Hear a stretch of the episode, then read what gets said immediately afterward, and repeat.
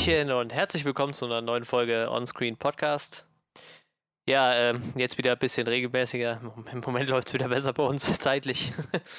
Können wir dann äh, mich wieder wöchentlich begrüßen. Ja, ähm, heute wieder eine etwas kleinere Besetzung. Unser äh, Frederik fällt noch ein bisschen aus. Ähm, mein Name ist Manuel, falls ich das noch nicht erwähnt haben sollte. Und äh, bei mir ist natürlich äh, unser Chef Johannes. Ja, äh, du hattest es noch nicht erwähnt. Ja, ich glaube auch nicht. Vielleicht hatte ich es auch einfach nur schon wieder vergessen. ich würde es dir nicht übel nehmen bei allem, was so los ist im Moment. Bei, bei allem, was da ich kann man, glaube ich, auch seinen Namen vergessen. Bei allem, was ich heute schon gesagt habe in den 45 Sekunden, kann, kann, man schon mal ein bisschen was vergessen. Ja, ähm, heute haben wir dann tatsächlich nochmal wieder eine relativ klassische Folge vorbereitet mit äh, einem neuen Film. Wir haben uns den äh, Netflix-Film The Devil All the Time angeguckt. Mit äh, ziemlich hochkarätiger Besetzung von äh, unter anderem Tom Holland, Bill Skarsgård, Robert Pattinson, Sebastian Stan. Ich glaube, so der erste Film, wo Robert Pattinson für mich mal eine relativ große Rolle spielt, wo ich ihn sehen kann. Ich habe Twilight nie gesehen und wie hieß der Film, den wir geguckt hatten, wo er den verrückten König oder was spielt The er da? King. Hieß er The King, ja. Gehabt, ne? Da war seine Rolle ja dann doch relativ klein. Hier ist er dann ein bisschen, ich finde auch ein bisschen spannender. Ja, ich habe vor allem einen schönen Ohrwurm mitbekommen durch diesen Film. Ich weiß nicht, ob du dich erinnerst, aber in den, ich weiß nicht, es müssen dann die 80er oder Anfang 90er oder so gewesen sein, hatte äh, Eddie Murphy mal so ein bisschen versucht, in die Musik zu gehen und diesen Titel gemacht, äh, Party All the Time. Und das war dieses My girl likes to party all the time, party all the time, party all the time. Und äh, ja, es hat nicht lange gedauert, nachdem der Film an war und ich einfach nur noch im Kopf hatte, irgendwie Tom Holland has the devil all the time, devil all the time, devil all the time.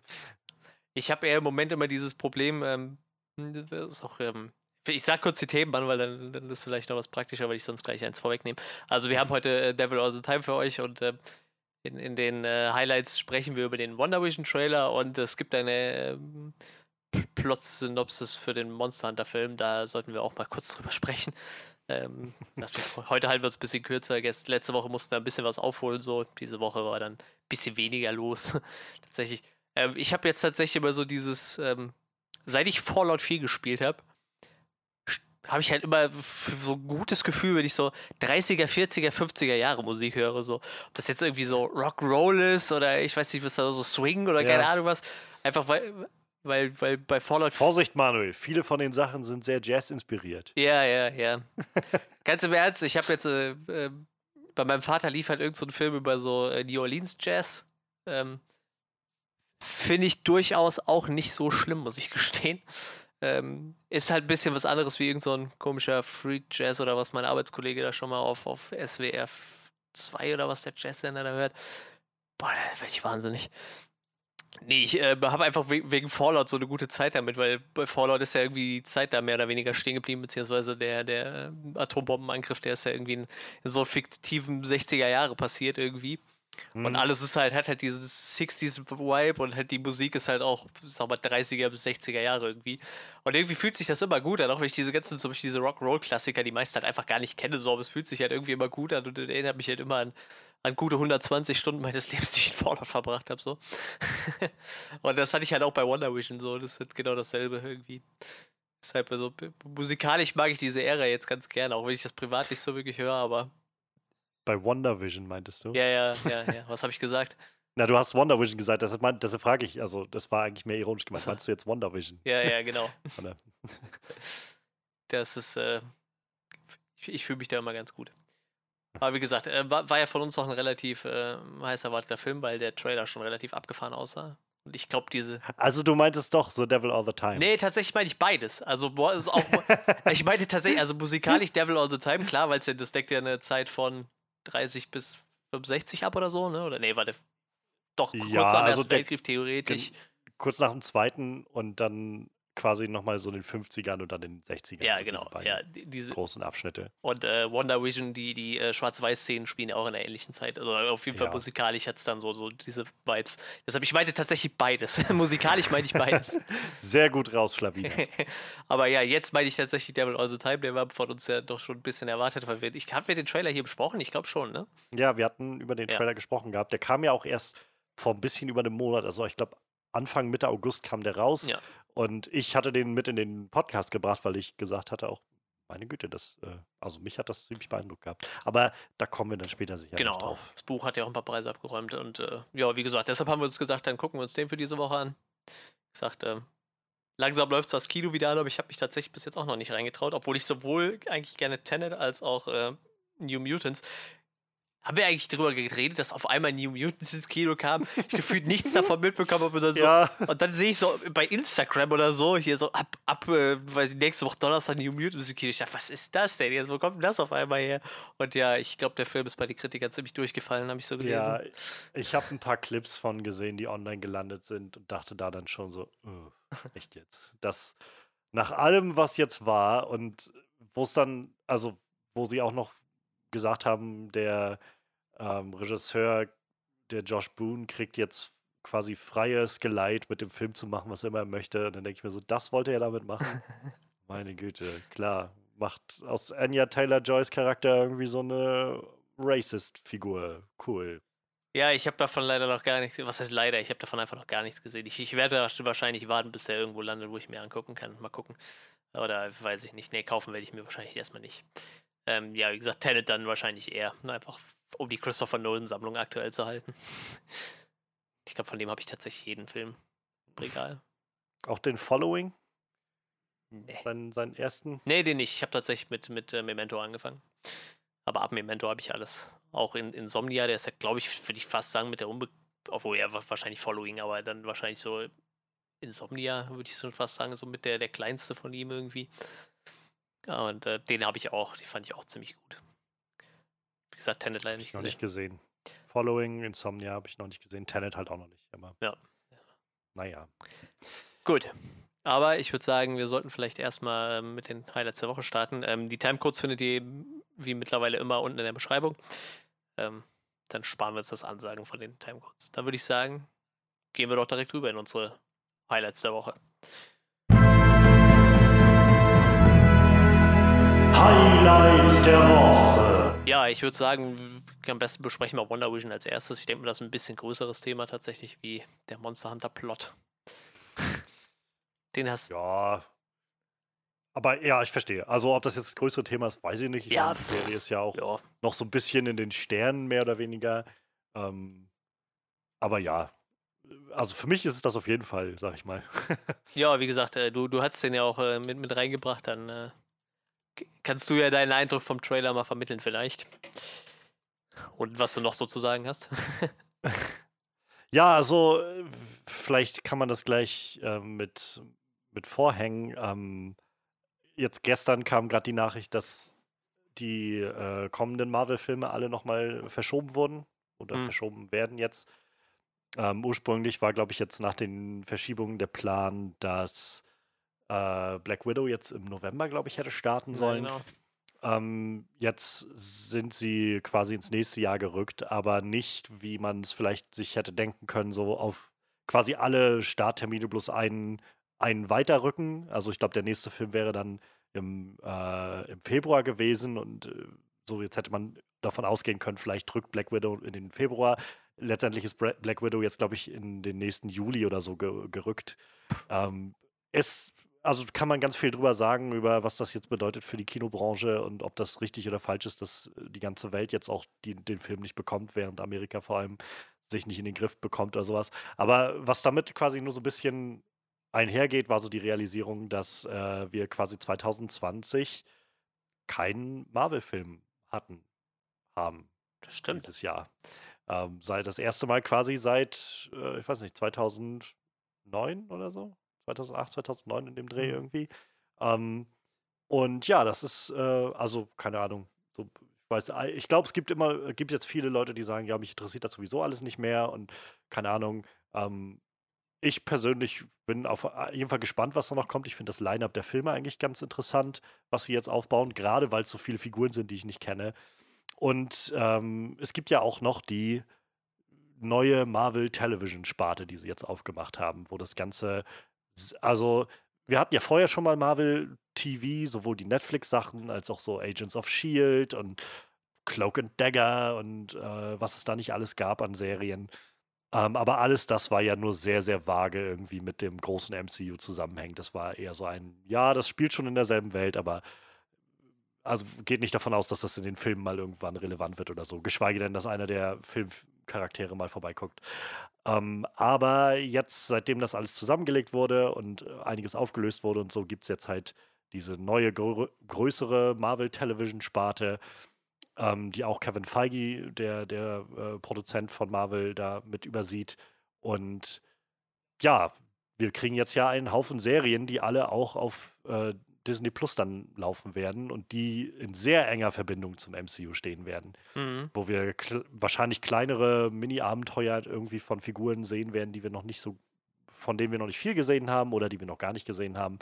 Ähm, wir kriegen Falcon and Winter Soldier, die sollte eigentlich die erste Serie werden, die wurde jetzt aber auch nach hinten geschoben ins nächste Jahr wegen Dreharbeiten und so. Ähm, es gibt die ähm, ähm, She-Hulk, die gerade auch gecastet mhm, wurde ja. diese Woche, die, die äh, Schauspielerin für She-Hulk, wo ich auch sehr gespannt bin, was das werden wird. Ähm, ich habe mir nur die Schauspielerin angeguckt und dachte mir so, es wäre eher so ein Job für Shiner gewesen. Kennst du diese Wrestlerin noch so? Diese, diese. Nee, ich glaube nicht. das ist halt, also es war eine der wenigen Frauen, die halt auch Männer-Wrestling-Gürtel äh, mit, also ich weiß, die war wahrscheinlich selber irgendwie so fast 1,90 groß und ich sag mal, die stand physikalisch den Männern halt nichts nach, so, die war halt wirklich sehr, sehr, so, die hat so Ski-Hike-Momente gehabt. So. Ich, bin, ich bin halt echt gespannt, wie sie das umsetzt, so, weil die äh, Schauspielerin ist halt doch eher so eine, ich ne, sag mal, zierlichere Dame so. Das wird halt irgendwie ja. schon spannender. Ähm, Finde find ich auf jeden Fall interessant. Ich habe gerade noch kurz äh, geguckt, also ähm, Black Widow wurde auf Mai verschoben, 2021. Ach, und äh, Spider-Man Far From Home war dann der letzte Film und der ist von Juli 2019. Also dann haben wir ja, wirklich fast, genau. fast zwei Jahre keinen Film bekommen. Ja. Das dann ja, vielleicht ist das dann äh, wirklich äh, auch mal ganz gut, wenn du so eine kleine Pause hast irgendwie. Ja, ist vielleicht tatsächlich nicht verkehrt. Ja. Also ich meine, ich hätte auch schon Bock gehabt jetzt auf äh, Black Widow im Mai oder April, ja, wann der kommen ja. sollte. Aber natürlich, also ich kann es auch gut verstehen, dass generell so nach Endgame auch erstmal einfach so eine Atempause zu haben, ist vielleicht nicht verkehrt. Und wie gesagt, es bietet jetzt Raum, dass wir irgendwie andere, kleinere genau. Figuren genau. auch ja, nochmal in der kleinen Leinwand kennenlernen können. Das und eines dieser Projekte, neben halt so einigen, die jetzt noch kommen werden in den nächsten Jahren, ist halt WandaVision, wo wir Elizabeth Olsen als äh, Wanda Maximoff bzw. Scarlet Witch wiedersehen werden und vor allem auch Paul Bettany's Vision und ähm, ja, das Ganze ist, wie gesagt, sollte eigentlich nicht die erste Serie aus diesem MCU-Kreis werden, die bei Disney Plus anläuft, aber so wie sich jetzt alles ergeben hat, wird es die erste Serie sein und die wird auch noch dieses Jahr scheinbar anlaufen. Ähm, ja, was, was soll man sagen? Die Serie wird wohl, das war damals, glaube ich, die Ansage, als sie das große Ganze vorgestellt haben, ihren Plan jetzt für Phase 4 oder wie auch immer sie es nennen. Ähm, die Serie wird wohl relativ eng auch mit dem MCU zusammenarbeiten, beziehungsweise die, die Bewegungen in der Phase 4 irgendwie beeinflussen und sehr mehr oder weniger direkt wohl auch in den zweiten Doctor Strange-Film hineinführen. Mal, was auch immer das bedeutet, mal schauen. Ähm, so generell hieß es bloß, das Ganze wird so eine Art Sitcom-Gewand bekommen, ähm, aber ziemlich weird und trippy sein. Also sehr abgedreht und ähm, so ein bisschen was anderes ausprobieren. Und ja, jetzt haben wir den ersten Trailer bekommen und also äh, ich, was soll man sagen? So, das Ganze wirkt wirklich trippy. So, ähm, ich, ich, äh, ich, glaube, mein, mein erste Referenz wäre halt zu sagen, das Ganze erinnert mich sehr stark als so eine Mischung aus Legion, aus der ehemaligen X-Men-Serie, die halt auch sehr abgedreht und so mit, mit falschen Realitäten und allem Möglichen so gespielt hat. Ähm, und der einen Folge aus Supernatural, Changing Channels, wo sie vom Trickster in Fernseher gesteckt werden und quasi zwischen Fernsehprogrammen hin und her switchen müssen und ähm, versuchen dann da auszubrechen und so. Und äh, also daran erinnert mich das sehr. Ich habe das Gefühl, diese Serie wird ganz offensichtlich so ein, so ein oberflächliches Gewand haben von diesen Sitcom-Settings. Ähm, was wir da sehen jetzt als Ausschnitte, das ist halt einmal so, so 50er Jahre, würde ich sagen, schwarz-weiß, ähm, so ein bisschen ähm, Bewitched und, und Honeymooners in diese Richtung, ähm, mit, mit Vision und Scarlet Witch oder Wanda und Vision als, äh, als Paar. Wir sehen noch so Ausschnitte aus so 70er Jahre Art, typischen Sachen, so ein paar Sachen, die so ein bisschen aussehen wie Full House aus den 90ern. Es wirkt so wie Sitcoms durch die Jahrzehnte. Mhm. Ähm, und kriegen dann aber noch so auf der Ebene darunter oder auch darüber, je nachdem, ähm, mit, dass es quasi doch noch um mehr geht. Also nicht nur um, um diese beiden und ihr Leben, und, sondern die Frage wird wahrscheinlich ganz konkret auch sein, warum ist Vision da? Also das letzte Mal, dass wir Vision gesehen haben, war halt in Avengers äh, Infinity War, als Thanos ihm den Stein aus dem Kopf gerissen hat und ihn, naja, getötet hat. Also soweit wir wissen jedenfalls. Und ähm, hier ist er wieder am Leben und es wird auch konkret angesprochen in der einen Szene, wo er mit jemandem interagiert und äh, die Dame sagte, mein Gott, bin ich tot? Wieso fragst du das? Naja, weil du hier bist und du bist tot. So. Und äh, ganz offensichtlich wird das also eine Rolle spielen. Und ich bin sehr gespannt, wo das Ganze hingeht. Also, ähm, ich mag den trippigen Ton, den das Ganze hat. So generell, Scarlet Witch und Vision sind so aus diesem B aus dieser B-Reihe, sag ich mal, aus dieser zweiten Reihe der Marvel-Figuren, die wir jetzt im MCU gesehen haben, mit meine Favoriten, um ehrlich zu sein. Ich mag die beiden Figuren sehr, sehr gerne, auch wenn sie halt keinen eigenen Film bisher hatten oder so. Aber deren beider Geschichte, die erzählt wurde seit Avengers Age of Ultron, so über die Filme hinweg, über Civil War und dann äh, Infinity War und auch so ein bisschen Endgame noch, so Wanders ähm, Abschluss da drinne ich fand die sehr, sehr gut. Ich mag die Schauspieler sehr, sehr gerne. Ich mag die Figuren sehr gerne. Ich finde, die sind sehr interessant gezeichnet. Ich bin sehr gespannt, wo das Ganze hingehen wird mit denen. Und da spielt halt auch sehr mit rein, dass Wanda, also Scarlet Witch, ist halt so eine Figur, die in den Comics schon sehr, sehr mächtig ist. Ähm, und wo in, naja, in den. Wir haben in, der, in den Filmen quasi bisher ja bloß so kleine Vorstellungen bekommen von ihrer tatsächlichen Power. Würde ich behaupten wollen. Ähm, ich weiß, Kevin Feige hat immer wieder darauf hingewiesen, dass wir halt noch nicht alles gesehen haben von ihr. Und als sie dann in Endgame wieder mit im Feld war, also sie hätte Thanos im Prinzip auch alleine platt machen können nach allem, wir, was wir gesehen haben in dem Film. Er hat halt dann vorher interveniert ähm, über seine Streitkräfte, die er da hat, aber sie war dabei, ihn quasi auseinanderzureißen.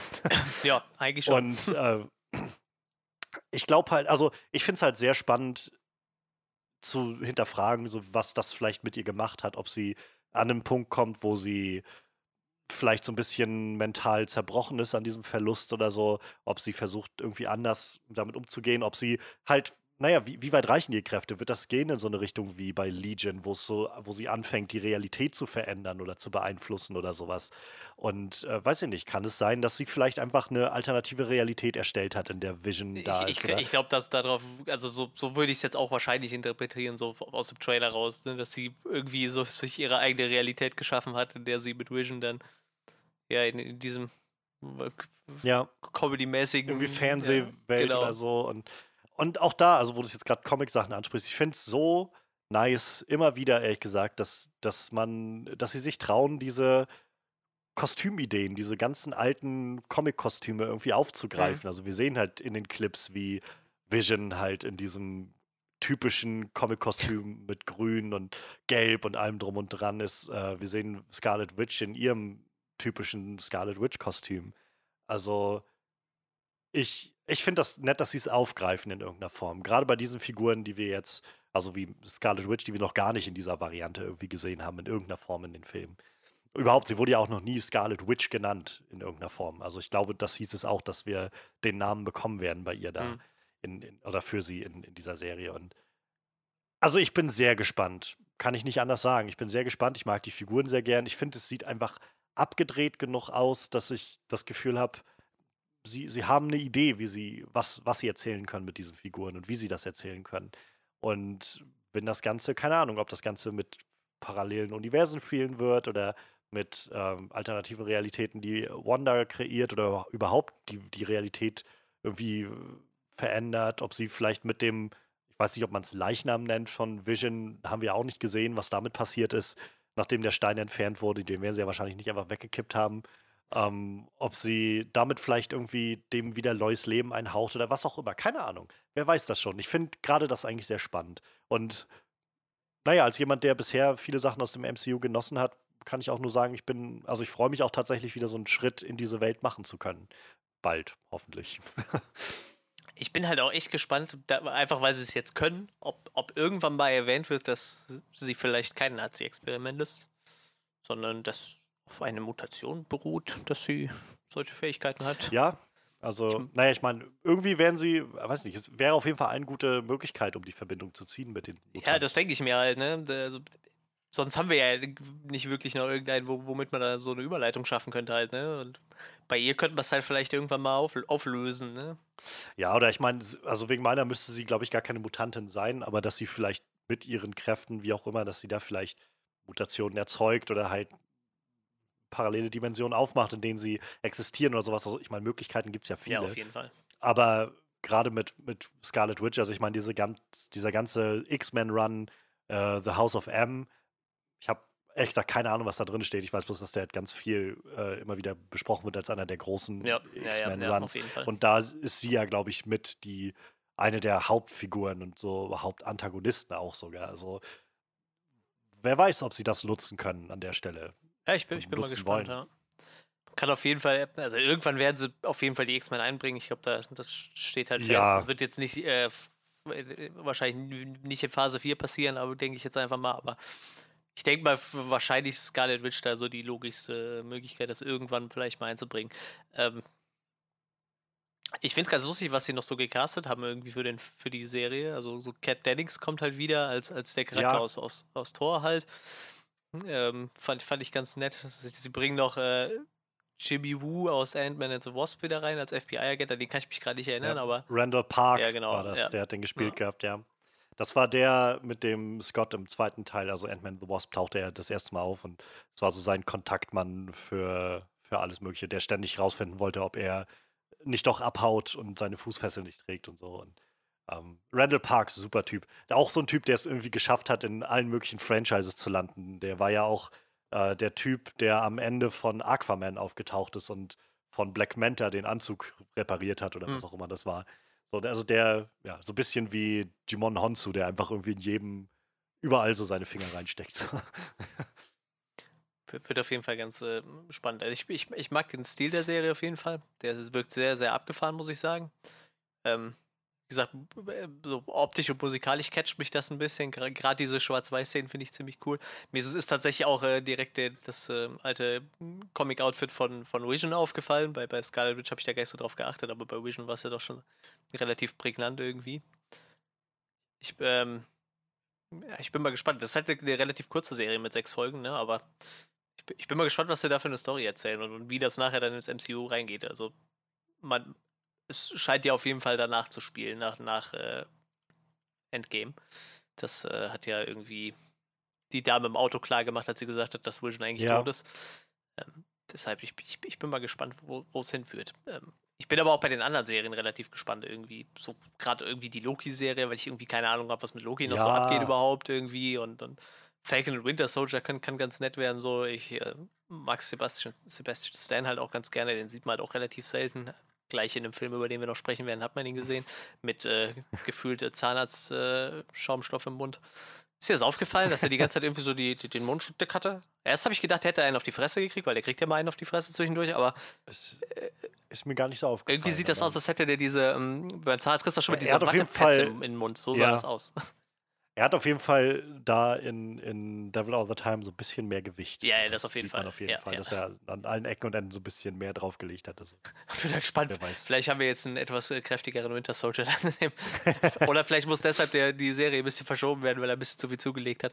Wäre natürlich auch witzig. So für die andere Rolle muss er zulegen. Jetzt, ja, scheiße, ich muss das erstmal wieder abnehmen. So äh, im Ding-Style, ähm, ähm, wie heißt er? Äh, Christian Bale-mäßig so, irgendwie. Dass er so, so Body-Transformation machen muss von jeder Rolle zu jeder Rolle. Nee, äh, keine Ahnung, also da bin ich auch drauf gespannt irgendwie. Ich, ich mag das ganz gerne. Ich muss halt, ich habe im Moment kein Disney Plus, weil mich da gerade nicht so viel reizt, aber äh, Tanja will es im Oktober nochmal holen. Ich denke mal, ich werde dann im Dezember nochmal einsteigen, irgendwie, wenn dann Wonder Vision vielleicht kommt. Also aktuell steht hier mal Dezember 2020, wenn es dann so bleibt. Ähm, es gibt halt noch keinen, Ja, genau. keinen Starttermin, so, es wird nur so geschätzt. genau, hier steht auch nur Dezember, irgendwie. also kein, kein Tag oder so. Also da ich, bin ich dann gespannt, werde ich dann auch nochmal einsteigen, denke ich. Ja, die, da- das ist halt echt geschickt so, ne? Also ich muss sagen, für mich hat Disney halt nicht so viel zu bieten irgendwie. Klar, ich gucke ab und zu gerne mal eine alte Serie oder so, aber jetzt nichts, was mich langzeitig an Disney Plus bindet. Aber dadurch, dass sie jetzt gefühlt halt alle paar Monate dann irgendwie irgendwas raus haben, wo du so denkst, hm, scheiße, eigentlich, eigentlich müsstest du das gucken so. Kommt noch irgendeine Hm. Serie zu Hawkeye, dann kommt halt Wonder Vision und, und du willst ja auch irgendwie up to date bleiben, weil irgendwie äh, What-If-Serie. Genau, What If wird auch auch noch, noch. super spannend, weil ja auch quasi alle nochmal ihre Rolle in animierter Form nochmal irgendwie wieder aufleben lassen. Und ich weiß nicht, das ist halt, die wissen schon, wie sie die Leute trotzdem catchen können. So. Und trotz, dass du dir denkst, so, boah, eigentlich habe ich echt verdammt viel MCU gehabt in letzter Zeit, denkst du ja noch so, du willst ja irgendwie doch auf dem aktuellen Stand bleiben irgendwie. Und dann hauen die halt Ja. so einen Trailer raus wie Wonder Vision und denkst dir so, würdest du schon gern gucken. Tja, das ist dann die Geschäftsstrategie auch irgendwo dahinter. Ne? Ja. ähm, vielleicht letzte Sache, die noch zu, oder für mich für irgendwie erwähnenswert erscheint, nicht nur, dass wir halt ähm, Kat Dennings Figur aus Thor wiedersehen und Randall Parks Figur aus Ant-Man and the Wasp. Wir werden wohl auch äh, die erwachsene Monica Rambeau ja, sehen stimmt. aus Captain Marvel, die wir, also die in Captain Marvel halt kleines Mädchen noch war, die wird dann jetzt mittlerweile erwachsen sein. Und ähm, oh, ich habe den Namen vergessen, wie ihre Figur heißt in den, in den Comics, aber die wird quasi auch zum, zur Heldenfigur in den Comics, so, so ein bisschen in den Fußstapfen von Captain Marvel, mit so ein bisschen kosmischen Kräften, glaube ich, in irgendeiner Form. Oh Ähm, ja, äh, die, also- die, die war auch mal Captain Marvel tatsächlich. Als, zwe- die war Ja, der zweite Captain Marvel, dann gab es noch Photon, Pulsar und Spectrum. Also sie hatte mehrere Ja, okay. äh, Aliases. Aber tatsächlich war ja, sie auch der zweite äh, Captain hatte Marvel. ich, genau, irgendwie so hatte ich das noch in Erinnerung. Aber ähm, äh, auch sehr spannend, wenn sie dahin gehen. Also umso mehr habe ich das Gefühl, so, zum einen, also der Trailer suggeriert jetzt halt vor allem erstmal so diese sehr abgedrehte Welt, die wahrscheinlich Wanda kreiert hat, rate ich jetzt mal in ihrem Kopf. Ähm, oder irgendwie irgend für, für sie und Vision. Ähm, aber auf der anderen Seite scheint das Ganze ja doch so ein bisschen großes Bindeglied zu werden für verschiedene Sachen, die passieren im MCU. Ähm, oder wenigstens anzuerkennen, wo Leute sind oder so, sowas in der Art. Und wie gesagt, noch die Verbindung, die dann zu Doctor Strange entstehen soll, der ja sowieso Doctor Strange in the Multiverse of Madness nun mal ins Multiversum abtauchen wird in großer, in großer Menge, würde ich sagen. Ich glaube, Ähm, das wird auch echt der spannendste Film von den ganzen, die jetzt nächstes kommen. Also ich will jetzt nicht sagen, dass die anderen nicht spannend werden, aber ich glaube, das, das wird abgefahren. Ich, ich glaube, das wird richtig crazy. Ja, also äh, ich muss ehrlich sagen, ich tue mich so ein bisschen schwer, mich, mich da festzulegen, weil ich halt, keine Ahnung, also ich habe es vorhin schon gesagt, gerade in der, also ich meine, Film, Twitter ist sowieso recht anti-Marvel, habe ich so das Gefühl, ähm, weil es so ein bisschen als der Mainstream, äh, der Mainstream-Kommerz gilt. Ich, ich mag einfach viele der Filme, ich kann da jetzt irgendwie nicht viel gegen tun, was soll ich sagen? So, ich finde, da steckt auch mehr drin, als vielen Leuten den zusprechen. Ähm, aber gerade jetzt, was sie an, an Line-Up aufgestellt haben für die nächsten Jahre, finde ich so interessant. Also ich, es würde mir schwerfallen, mich dazu entscheiden. Das ist so, also am wenigsten, glaube ich, und selbst auf den bin ich gespannt, aber am wenigsten ist es wahrscheinlich Black Widow. Und wie gesagt, auch auf den bin ich super gespannt.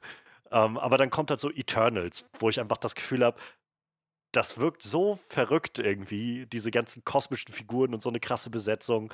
Ähm, dann Chang-Chi finde ich ziemlich spannend, so ein, so ein Hongkong-Kung-Fu-Film irgendwie zu sehen im Marvel-Universum. Weiß nicht, finde ich super interessant. Ja, Multiverse of Madness ist sowas, wo ich, ja, ich bin jetzt nicht der größte Fan vom ersten äh, Doctor Strange-Film, aber Sam Raimi und endlich irgendwie mehr von diesem weirden Doctor Strange-Kram zu sehen, als halt so ein paar Schilde, die er sich dann irgendwie macht oder so, oder Peitschen aus Energie oder sowas, sondern halt das abgedrehte Multiversum mit einem Kram gerne. Also ich meine, warum auch nicht? So. Ähm, weiß ich nicht, da, ja, da, da denke ich, würde ich mich schwer tun, irgendwas davon auszuwählen. So, ich habe das Gefühl, ich, hab, ich bin auf alles ziemlich gespannt davon. Ja, bei mir ist doch tatsächlich, also so, wenn ich mir das, also Spider-Man 3 auch noch sowas, Genau. wo ich das Gefühl habe, oh ja, ich bin eigentlich ziemlich gespannt, wo das hingehen soll. ich, ich, also wenn ich mir so Phase 4 mal angucke, ich nehme jetzt mal Black Panther 2 raus, weil weiß man ja, der, der ist ja, Ja. dann eh in der, wahrscheinlich schon in der Phase danach, also und, und Captain Marvel Sequel steht dann an und Guardians irgendwann vielleicht. Ähm, ja, ich glaube doch, dass mich dann Doctor Strange alleine A, vom Namen her, Multiverse of Madness catcht mich schon richtig hart, Sam Raimi sowieso immer super gut.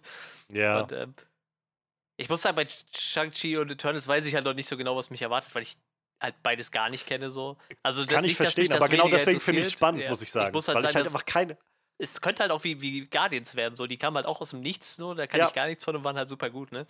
Also, Das ist halt für mich so ein bisschen wie mit Shazam. Das war halt, also Shazam war das erste Mal seit langem, wo ich das Gefühl hatte, ich habe keine Ahnung, was hier eigentlich abgeht, also was das für Figuren sind und wo das hingeht. Und ich finde es gerade super spannend, mich einfach darauf einlassen zu können. Ähm, inklusive dieser Post-Credit-Scene von Shazam, wo einfach eine sprechende Raupe unterwegs ist oder so. Ich hatte das Gefühl habe, okay, ich habe keine Ahnung. Das erste Mal seit Ewigkeiten kommst du so ähnlich wie bei nach dem ersten Avengers-Film raus und hast das Gefühl, ich muss erst mal googeln, was das jetzt bedeuten soll oder so, weil das ist so ein bisschen so ein Deep Cut gerade für die Leute, die es halt kennen. Und genau das Gefühl habe ich jetzt gerade mit diesem neuen Film, dass halt Marvel da jetzt gerade so sagt, nee, wir, wir wollen nämlich nicht die alten Figuren alle nochmal rauskramen und irgendwie. Also ich freue mich auch schon sehr auf Tor 4, aber das ist auch alles noch so weit hin. So in den nächsten Jahren kommen jetzt erstmal wirklich neue Figuren. Und ich kann verstehen, dass einige Leute sagen, ja, pff, interessiert mich nicht. Okay. So, ich finde es halt spannend. Ich finde es deutlich spannender als, weiß ich nicht, keine Ahnung. So, ich finde es dann spannender, als wenn ich wüsste, dass ich jetzt den, den x-ten neuen Batman sehe oder so. ja, wird halt interessant. Boah, Batman, hm, muss ich jetzt gerade mal einwerfen. Ähm, ich ich meine, wegen mir, wenn du nichts dazu sagen hast, können wir das, das äh, Wonder Vision-Thema schon Ja. zumachen. Ähm, ich habe gestern so aus Gag ein bisschen bei der, ähm, bei, bei Mc, McFarlane war ich unterwegs, also auf der Seite von seinem, seinem Spielzeugherstellung. Also äh, Todd McFarlane, der Spawn gemacht hat, unter anderem und Venom. Ähm, also die Figuren, nicht die Filme. Ähm, und der hat da so eine, so eine neue Batman-Line angekündigt. Und äh, bei Batman läuft halt gerade, glaube ich, auch so ganz, ganz, oder wahrscheinlich, gut, wenn jetzt die Figuren rauskommen, ist liegt es wahrscheinlich schon ein halbes Jahr zurück oder so, ganz, ganz wirre Batman-Inkarnationen äh, rausgehämmert. Habe ich in meinem ganzen Leben noch nicht gesehen. Also äh, so alles so bei ba Batman Earth X, Earth Y, so wie das bei halt die, die DC ist, ist ja, Ja, noch ja. ein bisschen schlimmer wie bei Marvel irgendwie. Bei Marvel hast du so das Gefühl, die haben ihr Ultimate Universe und dann noch ein normales und dann vielleicht noch eins nebenbei, aber das war's irgendwie. Aber ey, da, da waren Sachen bei. Irgendwie so, so Batman, der aussah wie eine Mischung aus Hulk und Batman und, und so, so total so Science-Fiction-mäßige Dinge. Ey, der, der hat mich voll umgefallen. Also ich weiß nicht, was bei Batman gerade abgeht. So. Ich habe irgendwie äh, den, den äh, Batman Who Laughs irgendwie mal gesehen als, als Figur. So. Also Mhm. dieser Joker-Batman-Kombi, der, den ich schon super abgefahren fand. Weil der so richtig crazy aussieht. Der hat so, so kleine äh, Robin-Sklaven irgendwie äh, bei sich rumlaufen. So. Das fand ich total strange. Aber da geht gerade scheinbar noch viel mehr ab bei Batman. Ich habe überhaupt keine Ahnung, wo das noch hinläuft. So. Also vielleicht sollten die auch sowas mal verfilmen. Einfach so richtig, richtig schrägen Scheiß. Ich, ich habe so über, über so Sachen wie Doom Patrol und, und The Boys und was gerade so alles an, an diesen schrägen Comic-Serien läuft, halt echt gelernt, dass ich so den ganz schrägen Scheiß fast noch mehr feier wie irgendwie Ja. die normalen Sachen irgendwie. Und Ja. vielleicht sollten sie sich echt mal mit, mit äh, sowas auseinandersetzen. Ich muss echt demnächst noch mal in den Comicladen meines Vertrauens gehen und mir noch mal so ein paar Paperbacks kaufen irgendwie. Ich kann auch nicht bei Panini gucken, so, weißt du, irgendwie, normalerweise kannst du ja auch bei Panini Comics hingehen, die haben ja in Deutschland alle Rechte an allen guten Comics eigentlich. Und, und kannst halt so gucken, was es da so an Batman-Sachen gibt oder so. Aber ich, ich muss die Dinger, glaube ich, in die Hand nehmen irgendwie und, und mir wahrscheinlich so den Klappentext durchlesen, weil das so abgefahren aussieht. Ja, ähm, das steht bei mir auf jeden Fall auf dem Zettel. Also Batman ähm, Metal oder Metall auf jeden Fall als nächstes mit dem Batman Who Laughs, weil ich das einfach so abgefahren finde. Ja, ich glaube, Batman Metal habe ich schon mal ein bisschen was von gehört gehabt, so vage, dass das halt so ein, so ein Clash ist von lauter Batmans aus allen Universen, die alle irgendwie total wahnsinnig sind. Ja, wie gesagt, dieser, dieser Batman Who Loves. Ah, genau, drauf gestoßen war ich, da war so ein Bild von einem Flash und äh, Batman aus Batman 52 oder so heißt der, also wahrscheinlich zwei, Batman Earth 52 und der, der sieht halt aus wie eine Kombination aus einem Flash, einem Batman und äh, ich weiß nicht, irgendeinem Scorpion von Mortal Kombat oder so. Also richtig abgefahren und darüber bin ich dann über diese ganzen anderen Sachen gestolpert, die der da noch so in der Hintern hat. Also richtig abgefahren. Also wenn, wenn ihr irgendwie gerade nicht so im Batman-Thema seid, dann, dann checkt mal so die Seite vom, äh, von, von McFarlane Toys und guckt euch mal an, was da so auf dem Zettel steht. Ist auf jeden Fall richtig schräg. Crazy. Ja. Total abgefahren. Ja, dann kommen wir doch mal zum zweiten Thema, was wir heute noch haben. Ähm, wir wollten noch kurz über den Monster Hunter-Film sprechen. Ich denke mal, allzu viel kann man da nicht sagen, aber ähm, du hast mich darauf hingewiesen, dass es da mittlerweile einen Plot gibt und ähm, so, so eine Synopsis und ähm, ja, ich denke, man sollte mal drüber sprechen. Ich habe die Spiele gespielt, ich habe Monster Hunter World gespielt, ich werde mir auch das neue Monster Hunter, was jetzt angekündigt wurde für die Switch holen, Monster Hunter Rise, weil es ziemlich cool aussieht. Ähm, das ist jetzt übrigens wieder so ein Fall, wo ganz viele von meinen Kumpels sich eine Switch kaufen werden, nur um Monster Hunter zu spielen. Es hat bei uns Tradition, dass sich Leute Konsolen kaufen, nur um Monster Hunter zu spielen. Das war bei der Wii so. Also ich kenne halt wirklich Leute, die haben die Wii nur für Monster Hunter gekauft. Und 3DS ebenso. Da konnte ich sie dann gerade noch so für, ähm, für Pokémon begeistern, aber eigentlich warst du für Monster Hunter. Also mein Schwager hat eine, ähm, eine Wii U zu Hause und das hat er, glaube ich, auch, die hat er, glaube ich, auch nur, weil es damals ein Monster Hunter Ja, dafür gab, ja, was er haben ja. wollte. Das ist halt. Also ich war damals der Erste bei uns, der das gespielt hatte und ich fand das Spiel eigentlich scheiße. Ich habe das damals für die PSP gekauft. Ne? Also das das Erste, was mir so bekannt war. Ich glaube, für, für die PlayStation 2 gab es vorher schon eins. Und äh, ich habe mir das einfach gekauft, weil so von der Klappe her sah es cool aus. Dachte ich, okay, nimmst du mal mit. Hab das angespielt, fand das voll kacke, hab das einen Kumpel geliehen und auf einmal hatten alle meine Kumpels sich das gekauft, weil die das so gut fanden. So. Und ich weiß, ich bin dann irgendwie, keine Ahnung, erst mit der Wii wieder eingestiegen oder so und äh, du machst ja faktisch immer dasselbe. Und wie, ich, wie die erste Filmankündigung kam, dachte ich mir so, also Monster Hunter besteht daraus, du kommst in einem Dorf an, als neuer Jäger. In dem Dorf wird ein riesen äh, Monster, meistens irgendwie belästigt das Dorf und äh, du schl schlägst da so lange auf kleine Monster ein, bis du stark genug bist, um mal gegen das große zu kämpfen. Und dann geht das immer so weiter. Und du kämpfst halt immer wieder zwischendurch gegen dieses große Monster. Dadurch kriegst du auch meist die besten Rüstungsteile, bis du es halt zum Schluss irgendwann besiegst oder vertreibst. Und ich dachte mir so, das ist vom Plot her, sind die Spiele halt richtig stumpf. Und eigentlich geht es ja darum, dass du manche Monster einfach so 20 Mal hintereinander machst, weil die halt noch irgendein Bauteil fehlt, damit du die blöde Rüstung komplett kriegst. Und das, das ist halt eigentlich so ein Monster halt, mit viel zu großen Waffen auf riesige Monster eindreschen und hoffen, die richtigen Teile für die Rüstung zu bekommen. So. Und das ist halt echt vom Plot her super stumpf. Also wie wir das gehört haben, so meine Kumpels und ich haben mir gedacht, okay, das, das, du kannst natürlich richtig geile Monsterkämpfe machen, da kannst du CGI-mäßig alles raushauen, was so in den letzten Jahren gelaufen ist, aber vom Plot her wird das wahrscheinlich super lahm. Ja, umso spannender, dass äh, jetzt ein, ein Plot raus ist. Also, ähm, scheinbar wird äh, Mila Jovovic's Charakter, der Lieutenant Artemis heißt, äh, und mit, mit ihrer Eliteeinheit durch ein Portal in, einen, äh, in eine Parallelwelt von unserer, einer neuen Welt äh, geführt und, und äh, ja, treffen auf einen mysteriösen Jäger, der von Tony Jaa gespielt wird. Und äh, ja, der ist scheinbar einer der wenigen Leute, die in dieser monsterverseuchten Gegend da überleben können. Äh, ja, ist eigentlich das, worauf, was man so erwartet hat von dem, aber ich weiß halt immer noch nicht, wie dann, wie dann weiß ich nicht. Ich gehe mal davon aus, das wird kein 90-Minuten-Film. Ich meine, da hängt auch Paul W.S. Anderson mit dabei, der, der die letzten Resident Evil-Filme verbrochen. Ähm, ähm, ich weiß nicht, ich gehe mal davon aus, das wird schon so zwei, zweieinhalb Stunden Film, aber ich bin mir halt noch nicht sicher, wie man das äh, irgendwie umsetzen sollte. Ich finde halt schon dieses Parallelwelt-Ding irgendwie recht schräg, wenn ich mir halt vorstelle, dass du halt Mila Jovovich nachher da wahrscheinlich mit einem Maschinengewehr rumrennen hast und dann äh, gibt ja dieses eine Bild, wo Mila Jovovich mit Maschinen... Nee, ich glaube, da hat sie eine Waffe von ihm gekriegt. Mit irgendeiner großen Waffe, da steht Tony Jaa halt mit diesem fetten Schwert. Ich glaube, das war nur so ein Posterbild oder so. Mhm.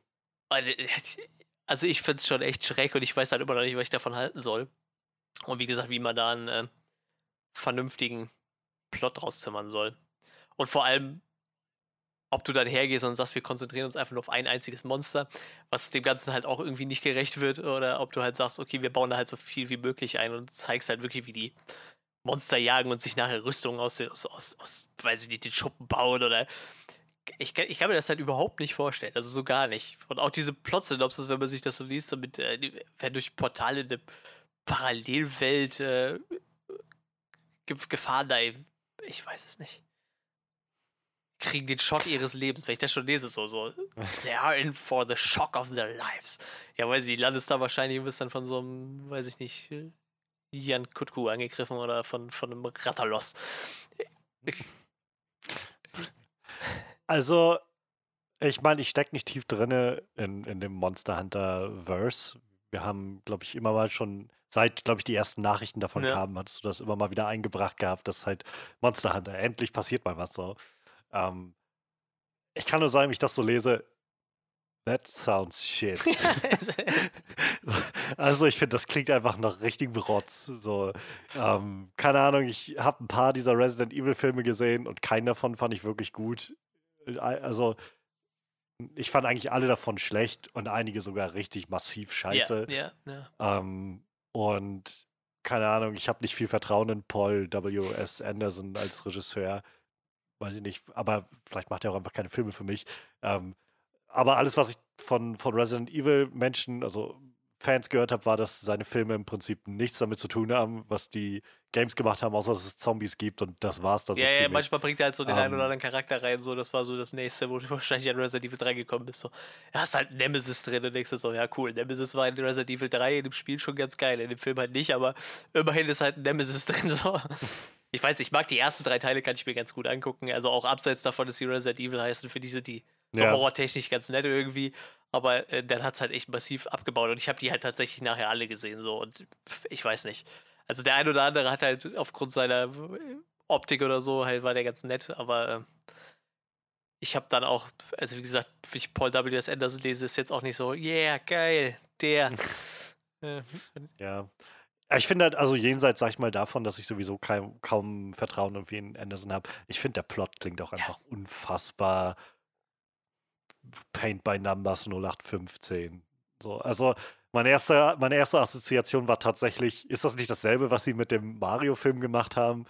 Dass es einfach zwei normale Dudes waren, die auf einmal in eine parallele Dimension gesaugt wurden und gegen Dinosaurier yeah, und Monster yeah. und sowas kämpfen muss, mussten irgendwie, ich, keine Ahnung, also warum kann man nicht einfach eine, eine eigene Fantasy-Welt aufziehen und da drinne Leute, äh, ich, keine Ahnung, ja, mir erschließt sich das jetzt nicht so sehr, ähm, ich finde, es klingt einfach unglaublich generisch. Ja, wie gesagt, das Problem ist halt, Monster Hunter bietet halt echt keine gute Story. Also kein Teil davon, ne? Also es gibt halt äh, ein Spiel, das heißt Monster Hunter Stories, das ist dann so RPG-mäßig und da geht es nicht um Monsterklatschen, sondern das erzählt vielleicht eine tolle Story, weiß ich nicht, ich habe das nie gespielt, aber das klassische Monster Hunter Spiel ist halt echt immer dasselbe. Es gibt halt immer irgendein Dorf, was von einem Riesenmonster bedroht wird und du musst das einfach retten, so.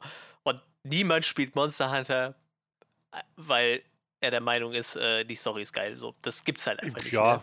Also vielleicht finden Leute das toll, dass halt immer wieder dasselbe passiert. Und ich muss halt sagen, die machen sich halt immer viel Mühe mit diesem, mit diesem Riesenmonster so. Das ist halt immer irgendwie ziemlich geil so, aber also ich spiele die Spiele halt in erster Linie, weil ich halt super hart grinden will. So. Ich habe halt kein Problem damit, 30 Mal dasselbe Monster zu legen. So. Ich weiß, ich mache das ja meist mit Freunden zusammen. Das, das macht ja so den Reiz aus. Aber ich habe mich halt damals schon gefragt, wie man die Story verfilmen will. So. Und ähm, das Einzige, was mir echt in diesem Film Hoffnung gibt, ist so, ich lese halt Ron Perlman auf der Schauspielliste und muss halt immer an, an Ron Perlmans Charakter aus, äh, aus, aus dem ersten Pacific Rim denken, wo er nachher halt auf dem Monster steht und dann irgendwelche Teile da rausschneidet, um die nachher am Schwarzwald zu verhökern. So. Und das würde halt super reinpassen, wenn er so der Typ ist, der für die Rüstung irgendwie die Teile sucht und den Leuten die verhökert. Ja. So. Das war so das Einzige, wo ich dachte, das, das könnte vielleicht witzig werden, wenn die das so aufziehen. Der Rest ist halt ich weiß nicht, ich finde es halt schön, dass Tony Jaa irgendwie so langsam ein bisschen in Hollywood Fuß fasst. Er hätte die eine oder andere Rolle schon gehabt irgendwie kennt man eigentlich nur so aus äh, Thai-Box-Filmen wie, wie On Buck oder so. Er ist, glaube ich, so dafür bekannt, dass er ähm, keine Stuntkämpfe macht, sondern einfach kämpft. Ne? Also On Buck ist ja so, die Reihe ist ja damit bekannt geworden, dass da gab es keine inszenierten Kämpfe. Ne? Also wenn da zwei Leute miteinander gekämpft haben, dann haben die sich da wirklich auf die Mappe gehauen. So. Also darum ging es halt. Ne? Weil das einfach ja. den Realismus halt gefördert hat. Und ich meine, das sind alle alles ausgebildete Sportler, die wissen schon, wo sie sich hinhauen können, ohne dass sie nachher grün und blau sind, so, ne? Aber da gab es halt keine richtigen Stuntkämpfe so. Und ähm, wie gesagt, ich mag den ganz gerne. Ich habe halt keine Ahnung, ob der wirklich guter Schauspieler ist. So, ich kenne das nach der Rolle in, in Ombak und in, in ich glaube, Fast and Furious 7 oder irgendwo hat er mitgespielt. Kann ich das nicht so beurteilen, aber finde ich ganz nett irgendwie. Das so, ich glaube, es gibt nicht so viele thailändische Schauspieler, die irgendwo in, in Amerika Fuß gefasst haben. Aber ich habe halt auch echt ich hoffe halt, also ich werde den Film auf jeden Fall gucken, der führt halt keinen Weg dran vorbei, aber ich hoffe halt einfach, dass die Monsterkämpfe geil werden, so, ne? Das, was ich mir von den Spielen halt auch erhoffe, so. Und wenn die schlau gewesen wären, hätten die das jetzt so aufgezogen, die Homepage, also es geht ja scheinbar darum, dass es eine Monster Hunter Website gibt, wo halt dieser Plot draufsteht, hätten die das so aufgezogen wie die Homepage von Monster Hunter Rise, von dem neuen Spiel. Du hast halt kurz diese Plot-Übersicht und dann wird darunter erstmal aufgelistet, was es so für Monster gibt, die du da weghauen kannst. So. Wenn die das gemacht hätten, so jetzt schon angeteasert, so, okay, der wird auf jeden Fall in Rattalos vorkommen, so, die Leute wären ausgerastet wahrscheinlich, einfach nur, wenn die den Namen von dem Monster gelesen hätten, so. Aber mit dem Plot, ja. also ich glaube, selbst die Monster-Fans werden das lesen und denken so, ja, keine Ahnung, so, also ich bin mit Sicherheit nicht der größte Monster Hunter-Fan, ich mag die Spiele sehr gerne, aber ich lese das und denke mir so, ja, keine Ahnung, wenig Hoffnung. Nichts, was einem jetzt zusätzlich Euphorie verschafft. Nee, irgendwie. ich hoffe halt einfach, das Budget ist dick genug, damit die Kämpfe geil werden. So. Also die Monster müssen halt gut aussehen und sie müssen sich halt überlegen, was sie für Monster nehmen. Obwohl es halt äh, wenig gibt, wo ich sagen würde, die wären jetzt richtig schlecht. Aber so ein paar Klassiker sollten, glaube ich, dabei sein. Das wäre mir so ganz recht. Naja. Ich weiß halt nicht, wie gut Anderson da drin ist, solche Kämpfe auf großer Skala und so zu machen. Also, keine Ahnung. Ich glaube, meine Meinung zu dem zu den letzten ähm, hier Godzilla, so Monsterverse-Filmen ist, ist, ist, irgendwie gut bekannt. So, ich fand den ersten Godzilla gut und seitdem gingen die Filme irgendwie für mich immer Schritt für Schritt nach unten. Ähm, ich hätte, ich habe immer noch Interesse an King of Monsters, äh, Quatsch, an, an, an Godzilla vs. Kong, aber hätte der jetzt Anderson als Regisseur, hätte ich keine Lust mehr, glaube ich, auf den Film. Also insofern, keine Ahnung. Ja, wie gesagt, ähm, ich weiß, dass meine Kumpels den alle gucken, mitgucken werden, so. Ja. Und wie gesagt, ich, ich hoffe halt einfach auf. Das Problem ist bloß, glaube ich, daran, wir haben bei Warcraft gesehen bei dem Film und der war halt nicht mal wirklich, finde ich, so schlecht, nee, der Film. Nee, nee. Aber der war halt vor allem so getrimmt, dass er vor allem für die Spieler interessant sein sollte. Und das ist nett gemeint, aber damit wirst du halt keinen ja. hunderte Millionen Dollar Film irgendwie finanzieren können. Und ich möchte behaupten, dass ich, obwohl ich weiß es nicht genau. Aber ich hätte jetzt gesagt, glaube ich, die, gerade vor allem als der Film rauskam, 2016 oder wann das war, war die Warcraft oder WoW-Gemeinschaft, glaube ich, größer als die, als die Monster Hunter. Das denke ich auch, auf jeden Fall. Das denke ich auch. Das, das, ich denke mal, das wird auch mehr äh, Leute abholen. Ich könnte mir halt vorstellen, wenn, wenn der Trailer halt gut wird, wie gesagt, äh, da sind halt echt gigantische Monster dabei so und äh, die machen einen vernünftigen Trailer dazu. Könnte ich mir vorstellen, dass das ein paar Leute abholt. So gerade die, die auch so ein bisschen dieses Kaiju-Ding abfahren vielleicht irgendwie. Also dass du damit mhm. halt auch neue Leute abholst, aber ähm, wenn es wirklich nur die Monster Hunter Spieler abholt, da sehe ich da auch wenig Hoffnung. Obwohl Monster Hunter, ich glaube, in Japan schon mit einer der beliebtesten Spieleserien ist, aber äh, das reißt halt dann auch nicht vom Hocker, denke ich. Das ist halt immer noch ein relativ kleines Klientel, behaupte ich jetzt einfach mal. Ja. Und, äh, ja, wie gesagt. Das Problem ist halt, ich, ich weiß halt zum Beispiel auch nicht, ob Paul W.S. Anderson halt irgendwie da überhaupt drinsteckt in den Spielen. So, ne? Weil ich, ich behaupte mal, du bräuchtest halt schon jemanden, der relativ spielkundig ist. Zum einen zum äh, Inszenieren der Kämpfe, zum anderen auch einfach, um ein bisschen Auswahl zu treffen, was da so abgeht. Ähm, und bei Resident Evil hat er halt eigentlich schon bewiesen, dass er halt kein Händchen für, für, äh, für die Spiele gehabt hat. So, deshalb, ich weiß es nicht. Wäre halt nett zu wissen, was da noch für Leute so ihre Finger nachher im Spiel haben irgendwie. Vielleicht ist man ja so intelligent und holt sich halt jemanden von Capcom an die Hand oder so. Obwohl Capcom hat. Ist Resident Evil nicht auch von Capcom, wenn ich gerade so drüber nachdenke? Keine Ahnung, bestimmt. Weiß es nicht genau. Ich stecke in, den, in, den, in der Games-Welt nicht so drin. Hast du denn wenigstens von um, dem ähm. Kauf von Microsoft mitbekommen? Ja, das habe ich. Für siebeneinhalb Milliarden.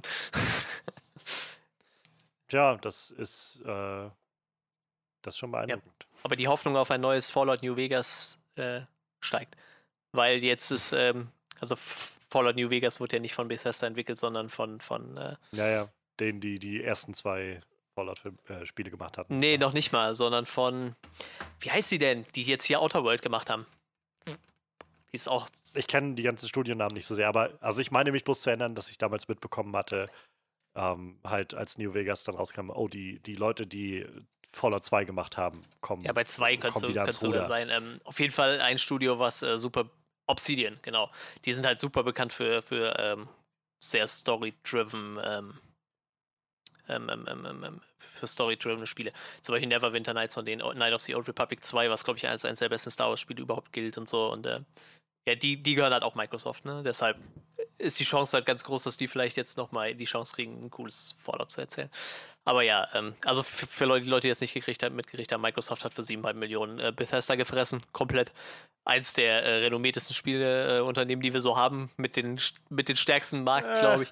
Ja, die haben sich. In den letzten Jahren war es, glaube ich, nicht mehr so der Bringer. Also, die, ähm, die haben, haben. Ist mein Eindruck ich glaube, letztes Jahr noch 2,8 Milliarden Umsatz gemacht. Also ist immer noch eins der also, stärksten. Ne? Ja, die, die werden gut verdient haben, aber ich meine, so qualitativ, glaube ich, haben die ganz schön nachgelassen. Ich glaube, also eigentlich war es nur Fallout 76, was richtig hart gefloppt ist und da kriegen die ja immer noch einen auf den Sack für, auch wenn das Spiel noch weiterläuft läuft. Ähm, und zwei Spiele sind halt einfach ein bisschen gefloppt von den Verkaufszahlen. Aber ähm, ich glaube, die Shawn hat und noch irgendwas, aber die waren halt relativ gut noch. Ne? Also die Spiele waren jetzt nicht so scheiße. Aber ja, auf jeden Fall wurden die halt gerade von äh, Microsoft so weggefressen.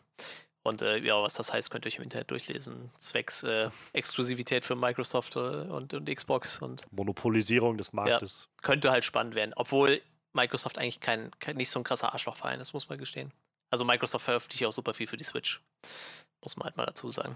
Deshalb, mal schauen. Wird, wird auf jeden Fall spannend. Mir soll es egal sein, ich bin PC-Spieler, da kann Microsoft die ruhig übernehmen. Ich hätte jetzt gerne nächste Woche eine Ankündigung von einem neuen Fallout-Spiel. Oder einem Film oder einer Serie. Ne, die Serie war, glaube ich, schon angekündigt, ne? Irgendwas. Ja, ich meine schon. Schauen wir mal. Microsoft hat auf jeden Fall genug Kohle, um da reinzubuttern. So, damit sind wir eigentlich auch durch für heute mit den News, würde ich sagen. Wie gesagt, äh, Monster, da wollten wir eigentlich nur am Rande abrotzen, äh, aber ja, wir schauen mal, was da so kommt. Dauert halt noch ein bisschen. Ja, dann würde ich sagen, springen wir doch rüber, wa? Zu unserer Review zu äh, The Devil All the Time. Devil all the time, devil all the time, devil all the time. Gleich kommt ein Eddie Murphy um die Ecke. Ähm, ich weiß gar nicht, ob ich den Song kenne. Müsste ich mir gleich mal anhören irgendwann nach Podcast. Bestimmt schon mal gehört. Wahrscheinlich. So, irgendwo im Radio oder so lief ja bestimmt schon mal nebenbei. War das zu der Zeit, wo ähm, Eddie Murphy den, den Will Smith Move gemacht hat? So, ich schreibe für meine Songs, für meine Filme die Titelmelodien selber und spiele die Hauptrolle für Regie. Sehr gut möglich. Ich glaube, es gab halt so eine Zeit, ähm, wo Eddie Murphy völlig abgehoben war von der Welt und im Prinzip alles machen konnte. Und es gibt, glaube ich, die Geschichte von, also das ist ja halt auch nachher so die späteren Jahre, so ich weiß nicht, um die 2000er rum, als er halt nur noch Schrottfilme gemacht Ja. hat, ähm, weil er halt auch scheinbar einfach, weil niemand Nein zu ihm gesagt hat. ähm, es gibt die Story von ähm, Meet Dave oder so heißt der Film, glaube ich, wo er so ein so ein, so ein Alien-Roboter oder so spielt oder sowas, äh, irgendwie sowas in der Art. Ich habe äh, ich hab den nicht gesehen, aber ähm, auf jeden Fall geht's, auf jeden Fall äh, gibt es die Geschichte davon bei den Dreharbeiten, dass er halt, keine Ahnung, irgendwie er kam ewig zu spät und hat sich mit dem Auto quasi direkt bis aufs Set fahren lassen, an die Stelle, wo er quasi dann nur noch aus dem Auto aussteigen musste und stand dann direkt da, wo er drehen sollte und hat mit keinem gesprochen, also mit dem Regisseur nicht gesprochen und was weiß ich und so. Also ich glaube, es gab einfach so eine Zeit, wo der Typ richtig, richtig abgedreht ist und äh, halt so völlig weltfern war und auch gar nicht gemerkt hat, dass irgendwie keinen das mehr interessiert, was er so an Comedy oder so gemacht hat. Und dann ist er ja irgendwie so, hat er sich zurückgezogen und jetzt macht er ja gerade so ein bisschen so ein Comeback und ist, glaube ich, so ein bisschen, Wir- Wirkt ja, auch recht wieder so ein bisschen Ich wollte gerade sagen, der auch, ähm, ich habe Videos gesehen von Will Smith, wo die Bad Boys gedreht hatten und ich glaube, da war Eddie Murphy gerade an den Dreharbeiten für Ja. den Prinz von Zamunda dran, kann das sein? Also für den zweiten Teil davon? Ja, ja, genau, irgendwie Und sowas äh, wo. Eddie Murphy, wo sie sich dann gegenseitig am Set besucht haben und da wirkte der halt echt super nett und, und, und ich weiß nicht. Und wenn ich gerade so gucke, also der letzte Eddie Murphy-Film, wo ich wirklich sagen muss, den habe ich gesehen, den fand ich gut, der ist von 2001, ist Dr. Dolittle 2 so. Das ist, glaube ich, so das letzte, was ich mitbekommen habe. Ich hab- Norbit habe ich halt noch äh, mitbekommen, habe ich aber nie gesehen tatsächlich. und Shrek, gut, weiß man, Ähm, dass er den gesprochen hat, da, aber Ja, ich habe ähm, den, den ähm, Dolomite is my Hm. name noch nicht gesehen, aber der soll wirklich, wirklich gut sein. Hab Das war ja auch gehört, so ja. sein erster Comeback-Film, wo auch viele Leute tatsächlich erstaunt waren, dass er nicht für einen Oscar nominiert war für die Rolle. Hat auch tatsächlich Ähm. vorher drei Jahre keinen Film gemacht, ne? Und davor vier Jahre Ja. keinen Film, meine Fresse. Das halt wenig, ja. Und äh, Party of the, All the Time übrigens von 85. Ach, also, Ja, wie gesagt, äh, aber jetzt Devil All the Time. Genau. Da spielt nämlich Eddie Murphy nicht mit. Dafür eine ganze andere äh, Reihe von, von ähm, großen Schauspielern. Ja, ähm, ich persönlich habe äh, von dem Film erst nichts mitgekriegt, bis du den Trailer halt in, in den Raum geworfen hattest. Ähm, fand den halt recht interessant. Man konnte den nicht so ganz zuordnen. Der wirkte ziemlich wirr mit, mit ziemlich vielen äh, abgedrehten Charakteren. Ähm, ich kann mich, glaube ich, an die Szene mit, mit ähm, wie heißt er? War nicht der Kerl, der bei äh, Harry Potter noch unglaublich dick war? ja, ja, genau. mit, mit, mit diesen Spinnen an die Szene mich erinnern und, und also in, in dem Trailer kam halt viel so ein bisschen religiöser Wahn irgendwie raus, also oder, oder wie nennt man das, äh, religiöse Übereifer Ja, ja, so genau. irgendwie, ähm, was mich immer so ein bisschen triggert, so ich, ich wie gesagt, ich, ich sag mal, wegen, wegen, so- wegen so Sachen habe ich halt wenig gutes Verhältnis zur Kirche irgendwie, ohne das jetzt angreifen zu wollen, wenn Leute religiös sind, aber ge genau sowas triggert mich dann immer richtig hart und, und wie gesagt, der Film sah halt relativ abgedreht aus, bisschen hatte halt viel von Thriller irgendwie und dann halt ein Bombencast irgendwie mit, mit wie gesagt, Tom Holland, Bill Skarsgård, Robert Pattinson, Se- Sebastian Stan, den ich nicht erkannt hätte beim ersten Mal. Äh, Jason Clarke, den sieht man auch immer ganz, ganz gerne irgendwo. Und äh, ich habe jetzt fast nur Männer aufgezählt, ne? Aber es sind auch ja, ich wollte sagen, aber Haley Bennett ja, Haley Bennett, man, genau. noch. Ja, die wären jetzt auch noch aufgefallen. Ähm, die äh, Riley Q, die die, äh, die Schwester von Sebastian ja. Stan gespielt hat, die ist auch recht bekannt, möchte ich behaupten. Genau. Ähm, Mia Wasikowska lese ich hier noch. Ja, stimmt, Helm, genau. Das Helm war die. Hat. Genau. Ja, also wie gesagt, auf jeden Fall ein ziemlich großes ähm, All-Star-Cast mit, mit vielen Schauspielern, die gerade in der letzten Zeit auch ziemlich polarisiert haben. So äh, Tom Holland natürlich als Spider-Man, Bill Skarsgård äh, unter anderem in S. Ich habe jetzt letzt auch noch ähm, äh, wie heißt die Stephen King-Serie? Castle Rock gesehen mit ihm. Äh, auch Rock, super ja. großartig gespielt. Robert Pattinson, wie gesagt, habe ich mich echt ein bisschen drauf gefreut, weil ähm, se seit er als Batman gecastet wurde, also bei jedem, der als Batman gecastet wurde, hatte ich halt irgendwie schon eine Vorstellung, wie der so als Schauspieler tickte irgendwie, weil man die alle kannte. So Robert Pattinson für mich halt vollkommen unbeschriebenes Blatt. Ähm, ich fand halt nur, der hat ein sehr markantes äh, Kindpartie irgendwie, was natürlich für Batman schon ganz geil ist. Äh, Sebastian Stan, wie gesagt, gerade als Winter Soldier ja äh, allen irgendwie bekannt. Fand ich auf jeden Fall recht spannend und da war ich auch ein bisschen ähm, gehypt für den Film und ähm, nachdem mir dann die letzten Netflix-Filme dann waren dann doch ganz okay an, anguckbar. So, so, Last Guardian fand ich ziemlich gut, so als Actionfilm. Ähm, war dann die Hoffnung auch ganz groß, dass da was Net Nettes bei rauskommt. So habe ich so das Gefühl gehabt. Also, das war so mein Eindruck. Ähm, jetzt, wo ich den Film gesehen habe, muss ich sagen, also, er hat mich jetzt nicht so vom Hocker gehauen, wie, wie, wie ich das gehofft hätte. Ähm, ich fand den jetzt nicht schlecht, aber ich fand ihn halt echt irgendwie beim Gucken anstrengend, muss ich sagen. Und äh, ging dann auch ein bisschen in eine andere Richtung, wie das, was ich mir so erwartet hätte. Aber ja, und Details mhm. können wir dann gleich drauf eingehen. Wie war das bei dir so?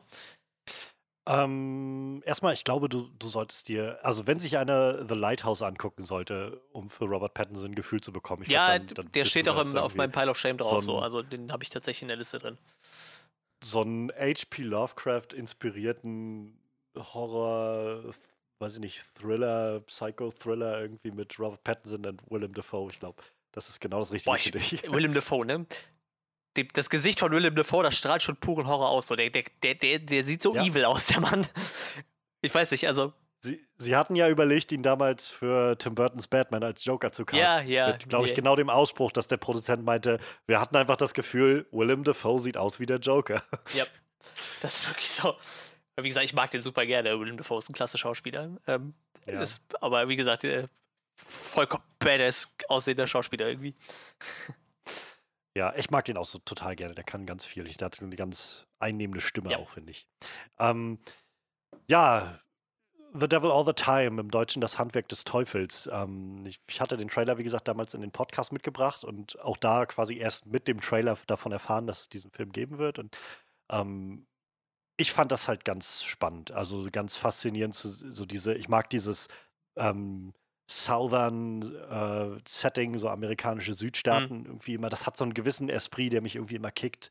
Ähm, und ja, also der Trailer war halt ziemlich atmosphärisch aufgezeigt und hat mir so ein bisschen ge das Gefühl gegeben, das wird jetzt so ein sehr düsteres, so eine sehr düstere Charakterstudie irgendwie in, in irgendeiner Form mit so lauter abgedrehten Figuren und ähm, dazu halt noch so ein bisschen, ja, dieses religiöse Element, e, e Element, um so ein bisschen die Frage in den Raum zu stellen, vielleicht, was Religion mit Menschen macht oder nicht, oder wird das Ganze eine, irgendeine übernatürliche, übersinnliche Ebene aufmachen oder so, wer weiß das schon. Also ich fand da, der Trailer hat echt gute Arbeit geleistet, mir den Film so schmackhaft zu machen. Das auf jeden Fall, ja.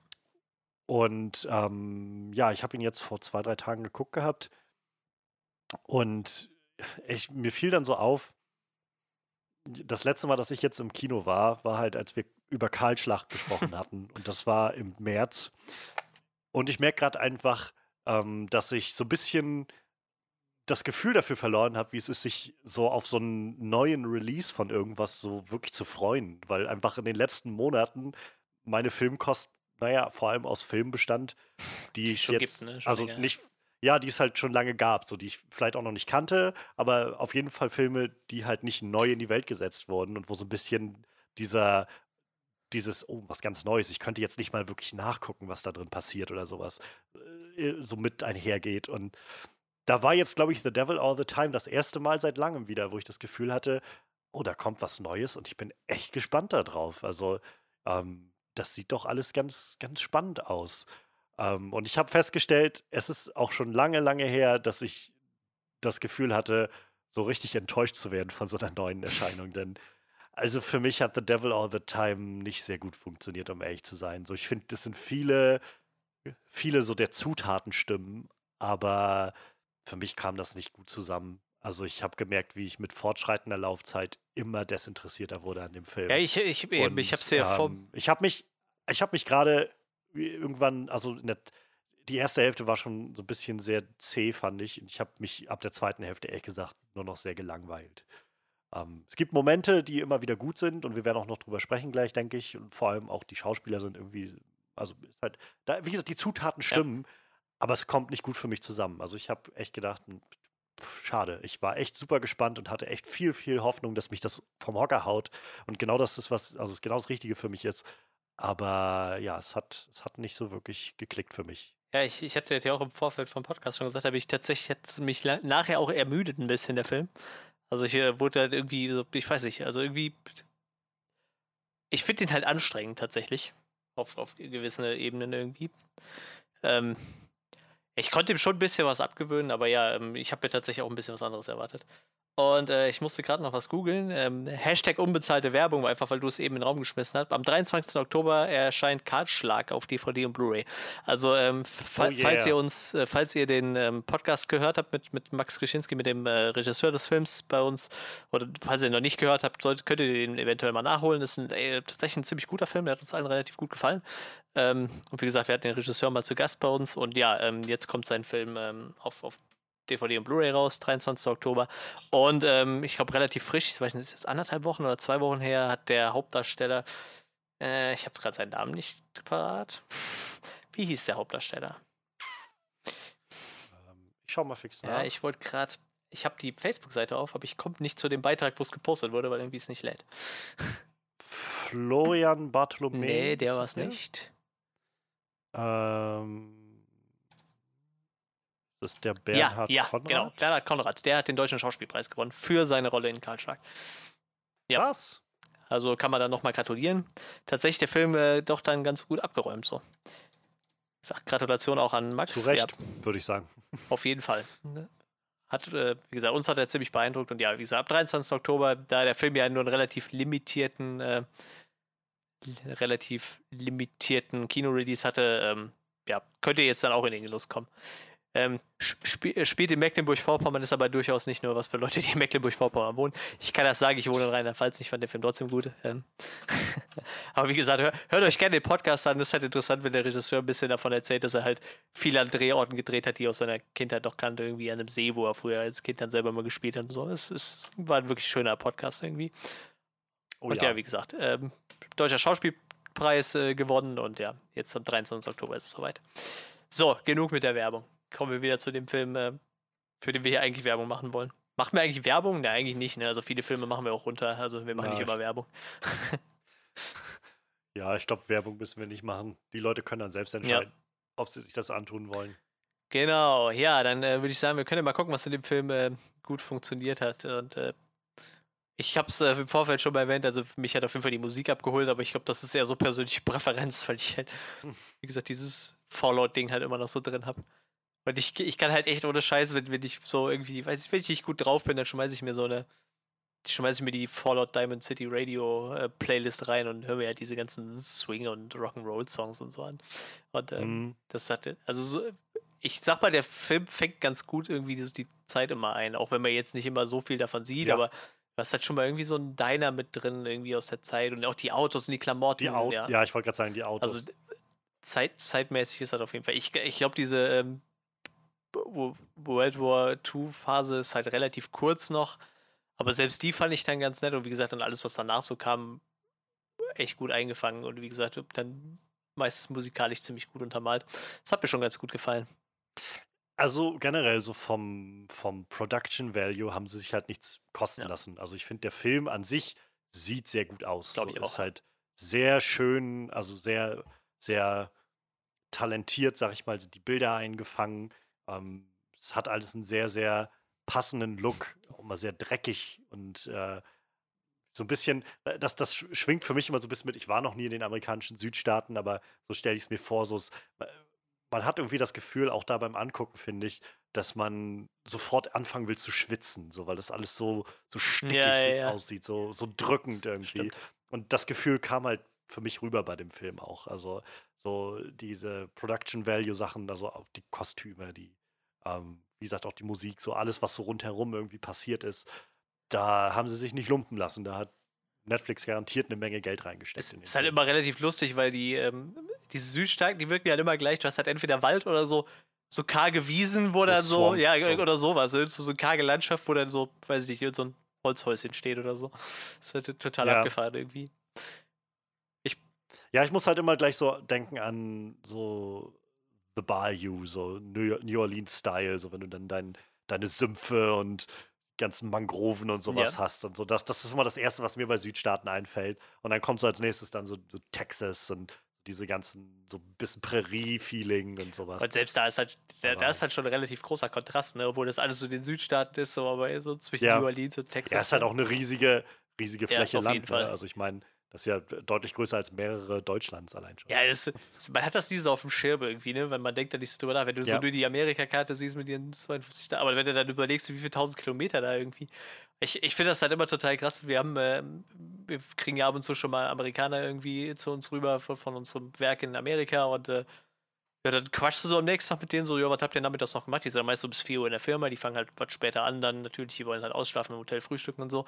Und so, ja, wir haben uns gestern Auto geschnappt, sind nach Amsterdam gefahren. Und dann denkst du so, das sind halt von mir aus irgendwie noch Ja. mal so, so zweieinhalb, drei Stunden Fahrt. So, das machen die dann um 16 Uhr nach Feierabend noch, weil das für die gar keine Distanz ist, irgendwie mal so 200, 300 Kilometer zu fahren irgendwie, ne? Weil, Ich hatte irgendwann mal so einen schönen Tumblr-Post gesehen, wo es im Prinzip genau darum ging, wo jemand meinte, irgendwie aus Amerika, ja, wenn ich halt, ich weiß gar nicht mehr, worum es geht, aber von wegen dann, ja, dann für das und das Konzert oder was auch immer, so, das ist halt, dann macht man halt so einen kleinen Roadtrip und fährt halt irgendwie einfach vier, fünf Ja. Stunden oder so nochmal. Ist ja jetzt nicht so weit. Und dann meinte halt irgendjemand daraus aus Europa, wenn ich von meiner, von meinem Wohnort aus drei, vier Stunden fahre, dann bin ich im, im Nachbarland. Ja. So, so, das ist halt, die Dimensionen sind halt ganz andere. Also, so da, da, weiß ich nicht, ich bin auch so geprägt, auch gerade weil ich vom Land komme, ähm, so Mecklenburger Land und sowieso schon wir nicht so häufig irgendwie äh, groß weit weggefahren sind, also schon gar nicht ins Ausland irgendwie in, äh, in Kindertagen. Und für mich ist das immer gleich so eine, also geht damit immer so eine riesige Reise einher, das Gefühl von einfach nur ins Ausland zu fahren. Selbst wenn ich mich halt, also letztes Jahr habe ich äh, mit einer sehr guten Freundin n, äh, so, so eine Wandertour gemacht und wir sind halt mit dem Flixbus von äh, Rostock aus nach, nach Malmö gefahren in Schweden. Und letztendlich ist das ja eine Reise, die du relativ easy machen Ja, kannst. Also ich meine, wie, wie, lang war das jetzt? Fünf Stunden, sechs Stunden oder so mit dem Bus? Ähm, und das ist jetzt halt, sag ich mal, schon Busfahrt mit allen Pausen und Fähre und was weiß ich und so.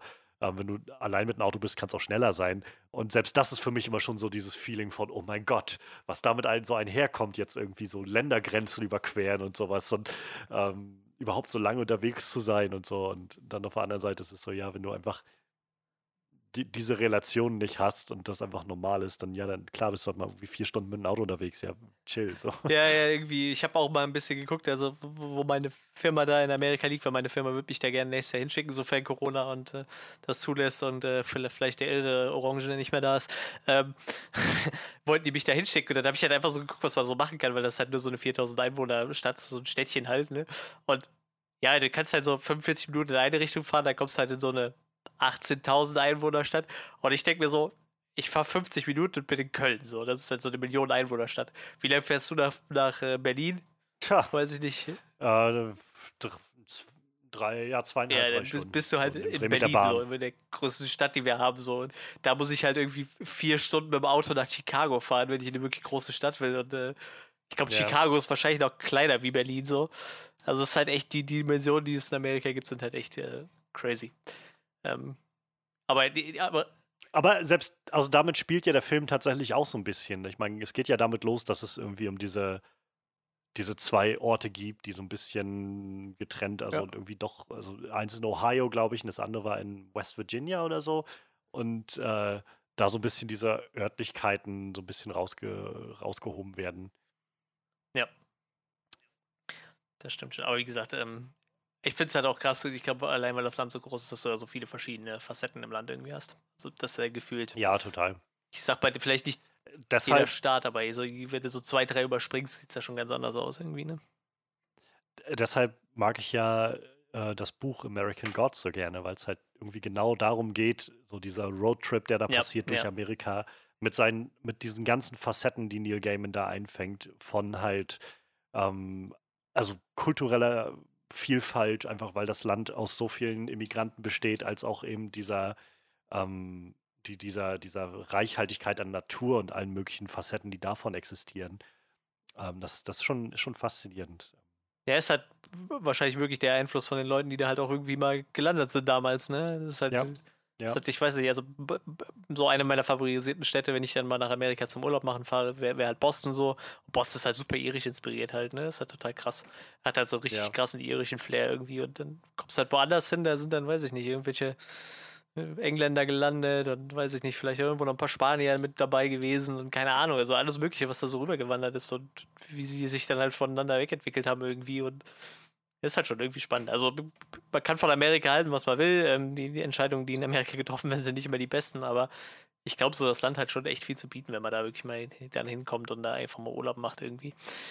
Ähm, ja, und wie gesagt, äh, hier haben wir halt diesen, äh, in dem Film haben wir dann diesen Süß Südstaaten-Charme, den man dann äh, schön eingefangen hat. Ich mag auch so total, ich weiß, da gibt es ja diese eine Szene, wo sie dieses äh, Haus kaufen. Ich glaube, das war es Bill Skarsgård? Ja, Bill Skarsgård mit, dem Ja. so, einfach so dieses mehr oder weniger richtig schon runtergerockte Haus, wo es noch kein fließendes Wasser gab irgendwie und so. Und ich denke mir so, aber irgendwie sind das alles doch sind das schöne Häuser. Ich mag das total gerne, diesen Flair, auch wenn ich mir nicht vorstellen könnte, so ein Haus da zu restaurieren irgendwie. Ich glaube, das wäre mir zu Ja. crazy. Ich habe schon jetzt schon Respekt vor allen, die in Deutschland einen, einen Altbau sanieren, weil das auch schon ewig viel Arbeit ist. Aber ich glaube, das ist bei diesen ganzen Holzbauten in Amerika halt noch viel, viel krasser, was du da machen musst, wenn du so ein Ding restaurierst. Aber Ja, aber halt optisch echt schön. Und wir haben hier, bei uns in der Gegend gibt es so ein Haus, das sieht aus, als sollte das irgendwo in Louisiana an einem Sumpf stehen oder so. Also so, so ein klassisches Haus, so ähm, die Haustür ist nicht unten, du gehst so wie so einen kleinen Balkon hoch, da oben ist die Haustür, so ein komplettes Holzhaus irgendwie. Und es sieht halt echt aus, also da steht halt auch so ein Schaukelstuhl vor der Tür, wo der Dude halt zwischendurch drauf sitzt. ein bisschen Ja, genau, genau. Also richtig crazy. Also irgendwie, als wäre der mal in Amerika gewesen und hätte gesagt, boah, finde ich total geil. Ich pflanze jetzt so ein Haus mitten an eine, an eine dicht befahrene Hauptstraße. Außenrum noch schön viele Bäume und da steht halt so dieses eine Haus, was irgendwie aussieht, als könnte es halt in Louisiana oder so stehen oder weiß ich nicht, irgendwo. so ein bisschen Sumpf drumherum und so. Richtig gut. Finde total schick. Aber wie gesagt, äh, Amerika hat da einiges zu bieten. Ja, und das fängt der, fängt Ja, der Film halt sehr Fall. gut ein. Also das würde ich auf jeden Fall auf die Positivseite packen. Das ist schon ziemlich gut, was sie da auf die Beine gestellt haben. Was halt diese Atmosphäre auch sehr trägt oder, oder gut zum Rüberspringen bringt, ist halt also der andere große Pluspunkt, wie der Cast ist halt Ja. einfach sehr, Ja. sehr gut, so Ja. von vorne bis hinten. Und ich, wie gesagt, ich habe so meine Probleme irgendwie, wie sie eingesetzt werden und wie so verschiedene Sachen aufgebaut oder äh, zusammengeführt werden oder so. Aber die einzelnen Schauspieler für sich leisten halt ihr Bestes. Und äh, ich meine, zuallererst, ich weiß nicht, ob du ihn auf, Deutsch oder auf Englisch geguckt hast, aber im Englischen, die haben halt ein- einfach alle so wundervoll griffige Südstaaten-Akzente in diesem Film. Also, das ist, weiß ich nicht, Tom Holland hat, hat irgendwie so ein, ich, ich weiß, ich finde diesen Klang einfach immer sehr faszinierend. Und Tom Holland hat das irgendwie sehr gut drauf. Ähm, und Jason Clark ist so krass in dieser Rolle Ja, ja, als ja. dieser. Psychokiller. So, ähm, also der, der, der, ist- er ist einfach widerlich, so, der kommt so richtig widerlich rüber. Ähm, auch Harry Melling, der den Roy spielt, diesen ersten Priester, der sich die Spinnen auf den Kopf kippt, auch sehr, sehr durchgeknallt. Ähm, und natürlich Robert Pattinson. Ja, also ja, Robert ja. Pattinson hat auch so, ein, so einen richtigen Southern Preacher, widerlichen, widerlichen Geistlichen irgendwie drauf. Ähm, es ist schon, es ist nicht uninteressant, das zu sehen. So. Es ist halt einfach für mein Empfinden bloß nicht so gut zusammengebracht alles. Aber wie gesagt, die, die Zutaten stimmen. So. Die Schauspieler, es ist Wahnsinnscast, der da zusammenkommt. Und alle geben ihr Bestes auf jeden Fall. Ich finde halt echt, also dieser äh, Harry Melling, der, der beeindruckt mich echt ziemlich so, weil ich habe halt so den einen oder anderen. Ich freue mich gerade, dass der so ein bisschen mehr Rollen Ja, kriegt. irgendwie so schon. Auch in Old Guard war der schon ziemlich Jahren. gut irgendwie. Und Ja. äh, ich kenn, ich habe halt nur so äh, drei, vier Harry Potter Filme gesehen, wo ich den nicht kannte, aber das ist ja überhaupt nicht aussagekräftig so, weil er da irgendwie auch nur relativ kleine Rollen hat. So, aber ich, ich glaube, der ist noch so ein bisschen unterschätzt, aber ich glaube, der, der kriegt jetzt gerade so seine Phase. Also wenn ich so gucke, so, so 2000, seit 2018 ist der ziemlich gut dabei irgendwie mit, mit äh, Rollen und äh, wie gesagt, ich, ich glaube, der hat da noch eine, eine, gute Karriere vor sich irgendwie. Der ist ja auch noch mhm. äh, relativ jung, sag ich mal. Ich meine, der ist, ein ja, Jahr ja. jünger wie ich noch. Das ist so die Harry Potter-Generation. Ja, die sind also so Anfang 30 jetzt irgendwie, also mein Alter. Oder unser Alter, sage ich mal. Wahrscheinlich der eine noch ein bisschen jünger, aber ähm, ja, deshalb, also das wird auf jeden Fall echt, äh, echt cool. Ähm, ja, aber das, ich, ich kann dir nur zu, äh, zusprechen. Ich, ich, mochte die alle gerne. Also Bill Skarsgård hat ja eine relativ kleine Rolle so, aber fand ich auch total gut. Ähm, Gerade diese Szene, wo er so seinen Sohn zwingt, quasi zu beten, da zum Schluss und wo, der, wo er den, den Hund opfert und so, boah, fand ich, die waren richtig übel, die Szenen irgendwie alle. Wie gesagt, Bill Skarsgård ist halt echt ein, ein großartiger Schauspieler. So, der hat sich auch über die letzten Jahre richtig gemacht. Finde ich richtig gut. Ja, auf jeden Fall. Aus diesem Skarsgård. Clan, weiß nicht, ob die alle Vampire sind oder so. Ja, dieses Clan. Skarsgård-Clan. ja, Alexander Skarsgård, das war der, der von, von äh, Tarzan, ne? Tarzan. Ja, genau, genau. Und dann Stellan Star ja, genau. Skarsgård. Der, der ist ja schon ein paar Jährchen länger dabei.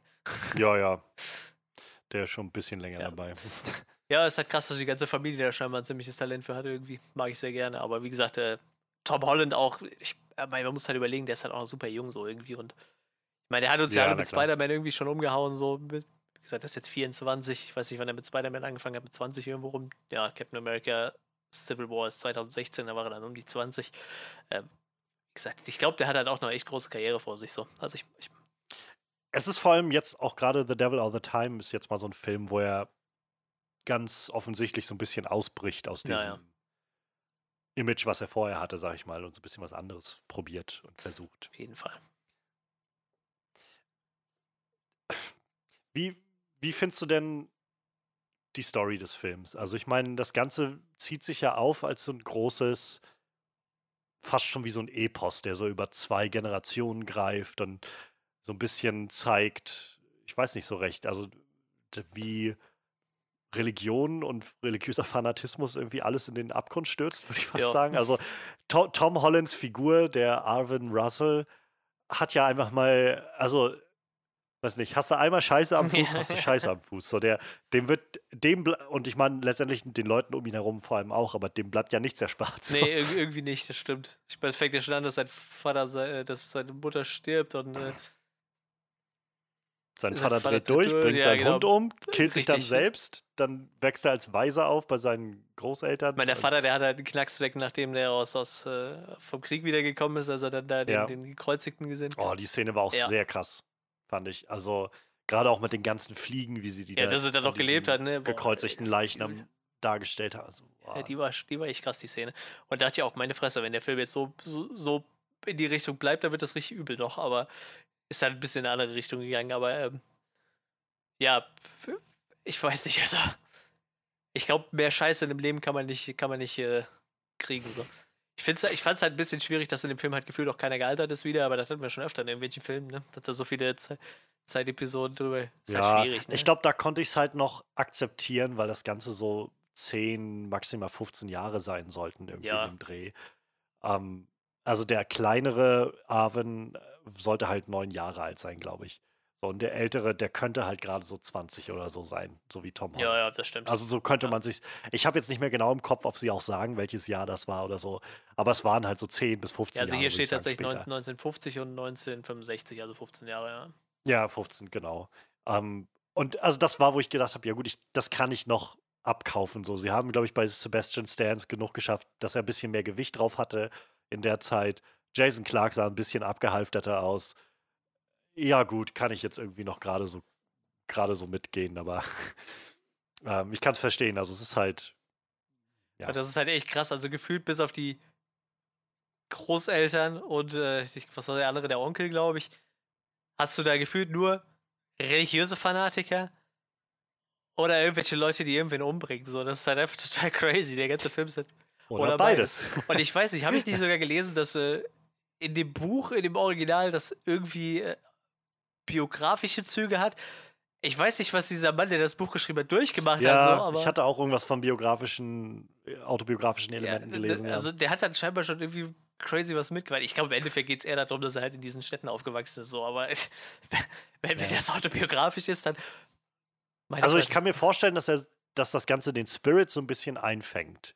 Ähm, diesen, diesen Spirit von, von diesen kleinen Städten im Süden Amerikas, ähm, um so ein bisschen zu verstehen, keine Ahnung, wie, wie die Leute da ticken und wie religiös ausgerichtet die alle sind. Also das, das fand ich schon, glaube ich, nachvollziehbar und, und äh, klar ein bisschen überdreht, aber nicht, nicht zu weit irgendwie. Also so gerade wie, ähm, wie nachher die, die Ankunft von Robert Pattinson dargestellt wurde, das konnte ich zum Beispiel nachvollziehen. Also oder Ja, wirkte klar. für mich glaubhaft, dass die ganze Stadt irgendwie so, oh, der neue Priester kommt und alle machen ihm Essen fertig Ja, und so hab da, und ja, ja. haben Angst, dass er das irgendwie ablehnt und so weiter. So und dass er in dieser Position auch ist, dann die, gerade auch die jungen Mädchen irgendwie zu missbrauchen und auszunutzen und so, das, äh, weil die eben alle so sehr, ich glaube, an dem Punkt würde ich wahrscheinlich noch nicht fanatisch Nee. sagen, aber schon sehr, sehr ausgerichtet, so dogmatisch irgendwie denken in ihrem Und ich, Glauben. ich glaube, Also, sowas gibt es halt auch heute noch viel. Gerade wenn du so in, in eine klei- kleine Gemeinde hast. Wahrscheinlich gibt es das sogar hier in Deutschland. Vielleicht nicht ganz so krass, aber ich glaube, es gibt halt schon so,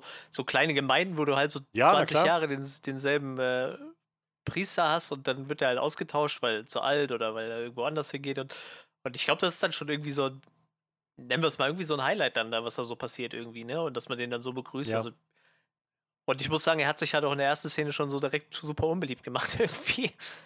Weil, weil ich, ich glaube, diese, ich weiß nicht, was, was macht sie da? Le Leber oder was? Hühnerleber?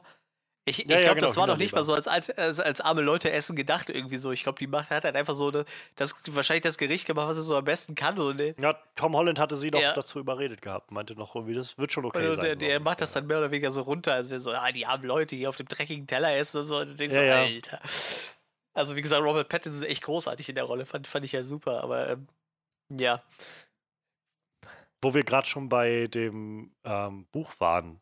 Das Buch wurde geschrieben von Donald Ray Mhm. Pollock, der seinerseits der, also im Englischen jedenfalls, der Ach. Erzähler ist in diesem Ja, Film. ich, ich habe es tatsächlich auf Deutsch gesehen, aber gut, das wäre mir jetzt eh nicht aufgefallen, weil ich ja nicht weiß, wie der, wie der sich anhört. Ne? Hat so eine sehr tiefe Erzählung. das ist immer gut, ja. Das passt, passte ganz Ja, gut. was, glaub was ich, halt ja. lustig ist, der ist halt wohl wirklich in, in Knockenstiff aufgewachsen, wo halt ein Großteil von dem Film halt auch spielt. Und ich habe halt irgendwie gelesen, da geht es ja irgendwie darum, so eine Stadt, die, die Mead heißt oder so. Und da gibt es halt irgendwie Ja. diese Fabrik, die da mal erwähnt wird, wenn sich irgendwelche Leute treffen. Ähm, da hat er wohl gearbeitet und so. Also er verarbeitet auf jeden Fall ziemlich viel, wo er von den Orten, wo er, ähm, wo er quasi gelebt und gearbeitet hat. Er ist auch, äh, muss man sagen, für, für einen Buchautor hat er relativ spät angefangen, ne? 2008. Er ist jetzt schon 65, also war er dann da 53. Also gesagt, relativ spät ins, ins Schreiben eingestiegen. Und Devil All the Time kam 2011 raus. Und äh, war unter anderem zum Beispiel für den Deutschen Krimipreis nominiert, hat einen Drittplatz gemacht, tatsächlich. Und äh, sein, sein zweites Werk, The Heavenly Table, hat den Deutschen Krimipreis als erster gewonnen, tatsächlich. Mensch, Ganz spannend. Lohnt sich vielleicht auch mal zu lesen. Ja, also wie gesagt, die Bücher haben halt relativ viel Preise abgeräumt. Und deshalb, ich, ich glaube halt nur, das ist halt vielleicht so ein Stoff, der sich halt echt schwer umzusetzen lässt als, als Buch so. Deshalb äh, hat das vielleicht nicht so als Film, vielleicht hat das einfach nicht, deshalb nicht so gut funktioniert. Ja, aber ähm, ich muss auch sagen, alle, alle religiösen Charaktere haben mir so ein bisschen gezeigt, warum ich mit Religion nicht so viel anfangen kann. Klar, das ist natürlich wieder nur so ein ganz kleiner Teil, aber sowas macht mir. Naja, der Film dreht sich halt schon sehr darum, glaube ich, wie dieser Fanatismus Ja, auf jeden Fall. einfach vieles in den Abgrund Und das ist halt so ein Grund, warum ich halt irgendwann gesagt habe, so, ich, ich, ich brauche nicht unbedingt die Religion. Ich bin eh nicht so sonderlich gläubig so und äh, warum ich mir gedacht habe, so, ich weiß nicht. Also sowas gibt es halt immer wieder, ne? Ich weiß nicht, du, du guckst dir, ähm, also du zum einen hast du halt so einen Film, dann guckst du dir Spotlight an, guckst du, was die da aufdecken, dann denkst du so, klar, das waren jetzt nur, weiß ich nicht, 140 Priester von paar 10.000, aber das sind immer noch 140 Priester. Und dann guckst ja, du dir halt andere Sachen auf der Welt an, wo mit Religion Scheiße getrieben wird und, und irgendwas ausgenutzt wird. Und dann denkst du dir immer so, boah, Religion ist halt echt äh, ein schwieriges Thema so. Und, und damit meine ich nicht meinen, irgendwie meinen damaligen Nachbar, dem seine Frau an Krebs gestorben ist und dann einfach jeden Abend beten gegangen ist in die Kirche so und eine Kerze für sie angezündet hat, weil es ihm danach besser ging. So, ne? dafür, dafür sollte Religion eigentlich da sein und, und nicht für äh, so Reverends, die da äh, kleine Teenie-Mädels aufreißen wollen. Ne? Ja. Was aber dann leider doch auch oft genug ausgenutzt wird. Ne? Es ist halt krass, wie der Film ist einfach. Also, es sind ja nur Arschlöcher. Ja, ja, ja, also, so von vorne bis hin. Vielleicht die einzige, die kein Arschloch ist, ist halt die.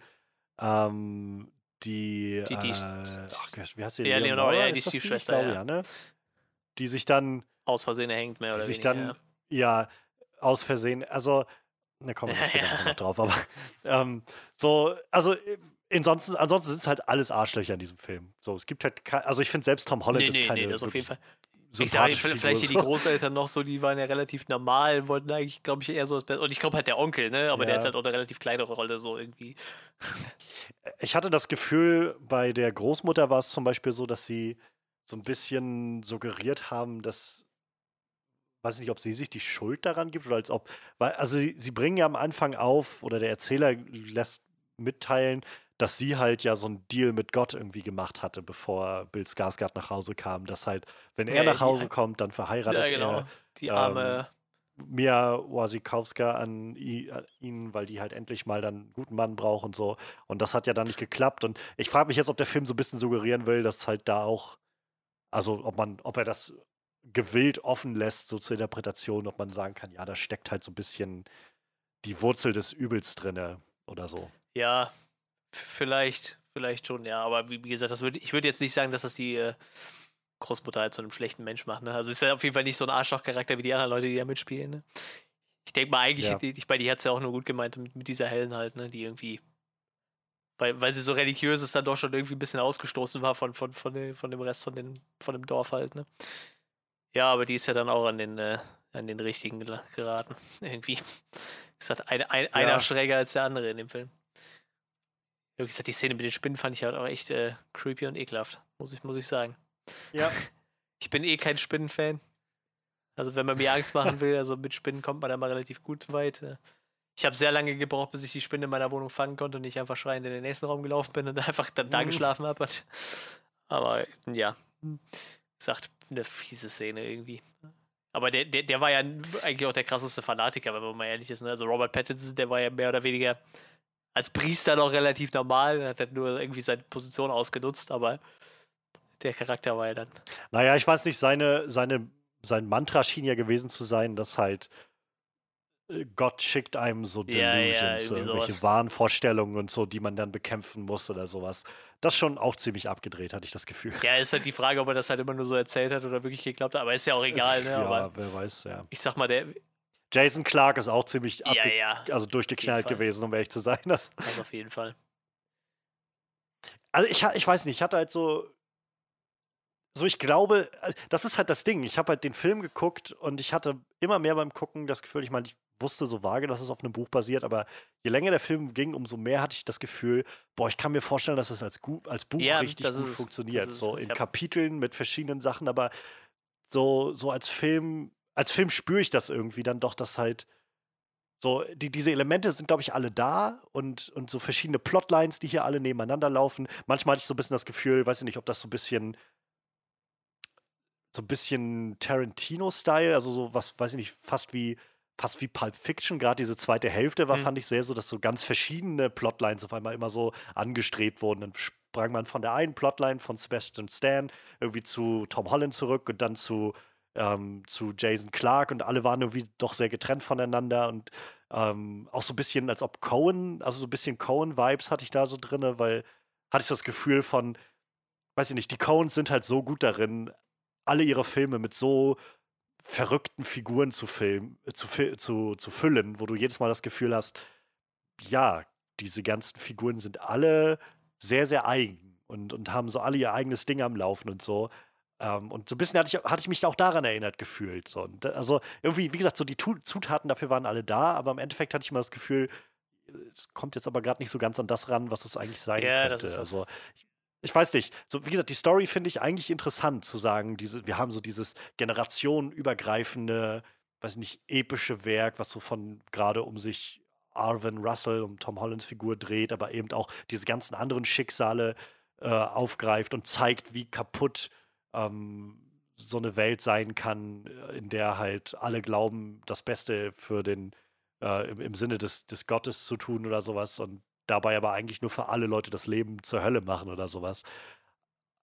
Aber ja, irgendwie hat sich das für mich nie so wirklich ausgezahlt in dem Film, habe ich das Ich habe halt auch echt immer die ganze So. Zeit bis zum Ende gewartet, bis sich diese Puzzleteile dann irgendwie zusammenfügen, weil die ja doch irgendwie schon ein paar sehr unabhängig voneinander laufende Stories waren irgendwie. Zum Beispiel so Jason Clarke mit, mit seiner Frau, die liefen mir irgendwie immer so ein bisschen nebenbei, ja. bis ich dann gerafft habe, dass äh, seine Frau quasi die Schwester von Sebastian Stans Charakter ist. Ähm, ich weiß nicht, wie nachher, als dann Tom Holland auf die trifft zum, zum Ende hin und so. Also, wie gesagt, bis sich das alles so zusammengepuzzelt hat. Also, ich glaube halt tatsächlich auch, dass man es als Buch wahrscheinlich hätte sich das besser ergeben irgendwie. Ähm, ich weiß ja, wie gesagt, ich fand den Film halt zum Ende auch immer, immer anstrengender irgendwie so. Und ähm, was ich allerdings sehr mochte, waren dann halt so, dass sie halt immer wieder Sachen von früher aufgegriffen hatten. Zum Beispiel die Szene, wo ähm, Tom Holland dann quasi seine, seine Stiefschwester recht bei, bei ihren Bullies da ähm, und dann nochmal dieses aufkommt, so man muss halt auf den richtigen Zeitpunkt warten und er sagt das ja mehr oder weniger so. Und, ja, die, die gute Lektion, ja, die sein Vater ihm erteilt hat. Ob, ob so, so, so, so blödsinnig das vielleicht auch ist und der Vater ihn mitnimmt, wenn er irgendwelche Leute verprügelt, aber ähm, so das, was ja, halt wie, wieder so, so, so aufgreift und dann wieder mit einbaut, fand ich dann halt schon wieder irgendwie ganz cool es ist halt nicht ohne Sinn. Nee. So, die Figuren treiben jetzt nicht einfach so sinnlos dahin. So, es ist schon klar gemacht, auch mit Bill Skarsgards Figur. So, es ist halt schon klar gemacht, warum der so einen großen Knacks ja, ja, hat. Und äh, gerade auch die Nummer mit dem Kreuz und so weiter, was das irgendwie, was da alles einhergeht mit für ihn und so.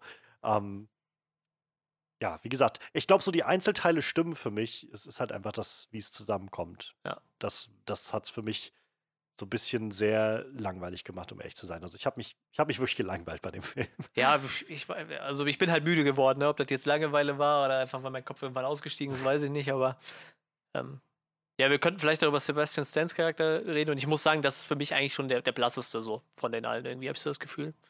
Also der, der Sheriff so. Ja. Gut, er, er hat halt den Plot ich, mit seiner Schwester irgendwie, ne, wo, die, wo, wo er glaubt, die wäre Prostituierte, aber eigentlich hängt sie nur mit dem Typ rum und bringt Leute um so. Ähm, hat er ja irgendwie noch. Naja, und er will halt ja, er will ja irgendwie seinen, ich weiß nicht, ob er irgendwie Bürgermeister oder was auch immer, irgendwie so einen ja, Posten, genau. den er da hat und will sich irgendwie wieder wählen lassen. Dann also im, im, im Deutschen ist er halt einfach nur Scher der Sheriff von der Stadt und will den und arbeitete wieder auf die Wiederwahl hin, ne? Dass er wieder Sheriff ist. Ach so, oder so, ja. Also er genau. wollte auf jeden Fall wiedergewählt werden. Ich, ich glaube, ganz am Anfang, so wie er das genau. erste Mal kommt, ist er, glaube ich, noch nicht mal Sheriff. Ich glaube, da will er erst Sheriff werden und nachher dann nochmal wiedergewählt. Sehr gut formuliert, wie er das erste Mal kommt. Die erste Szene, die ja, wir ja, mit ihm haben. Auto sitzt, stimmt. Ich erinnere mich gerade an. Ja, hätte ich jetzt gerade so nicht mehr dran gedacht, stimmt. Aber ja, wie gesagt, ich glaube halt, sein Charakter war ein bisschen der blasseste. Er lässt sich dann auch so ein bisschen mit den Gangstern ein und äh, ich finde, er fügt sich dann auch am Ende am schlechtesten das Puzzle ein. So, ich meine, er stirbt halt nachher, weil er irgendwie sich noch daran erinnert, dass äh, Tom Hollands Charakter als Kind da immer diesen Beetstamm zu seinem Vater gefahren ist da und, und, und jagt ihn dann mit der Pumpgun durch den Wald und wird dann abgeknallt. So. Ich weiß nicht, also wie gesagt, ich, ich fand es am dünnsten. Aber noch nicht mal irgendwie schlecht geschauspielert von Sebastian Stan, aber halt der Charakter war relativ dünn, würde ich sagen. Ja, ja, also ich mag Sebastian Stan ja, sowieso sehr gerne als Fall. Schauspieler, aber ja, war halt auch, fand ich ja, fand ich jetzt auch nicht so, so mitreißend. Ja, ich denke aber auch mal von den, von den Hauptcharakteren war er dann wahrscheinlich auch noch der kleinste irgendwie, ne? Tippe ich jetzt mal. Ja, wenn man das noch Ja, eben. Ja, kann, ist bei dem Film eh ein bisschen schwierig. Da gibt es ja sowieso so viele Charakter. Aber ähm, ja. Ich sag ein bisschen. Schade vielleicht. Ein bisschen. Aber klar, ich meine, wenn du so viele äh, gute, große Schauspieler drin hast, dann musst du sowieso irgendwie auch mal irgendwer die kleineren Rollen übernehmen. Ne? Das ist halt einfach so. Mhm. Ja, na klar. Und das nee, ist nee, ja auf jeden Fall. ähm, ja, ist halt einfach, der Film hat jetzt nicht so viel daraus gemacht aus vielen. Ja, das ist halt so, das stimmt. Ähm, was haben wir, haben wir noch was Gutes vielleicht? Ja, ich bin am überlegen, ob ich noch so Momente irgendwie habe, die sich mir eingebrannt haben, aber. Ich fand es ein bisschen crazy, wie äh, Roy heißt der, glaube ich, oder? Ja, Roy, Roy ist der erste ja. verrückte Priester, äh, wie der sich im Schrank eingeschlossen hat, weil die Spinne gebissen hatte.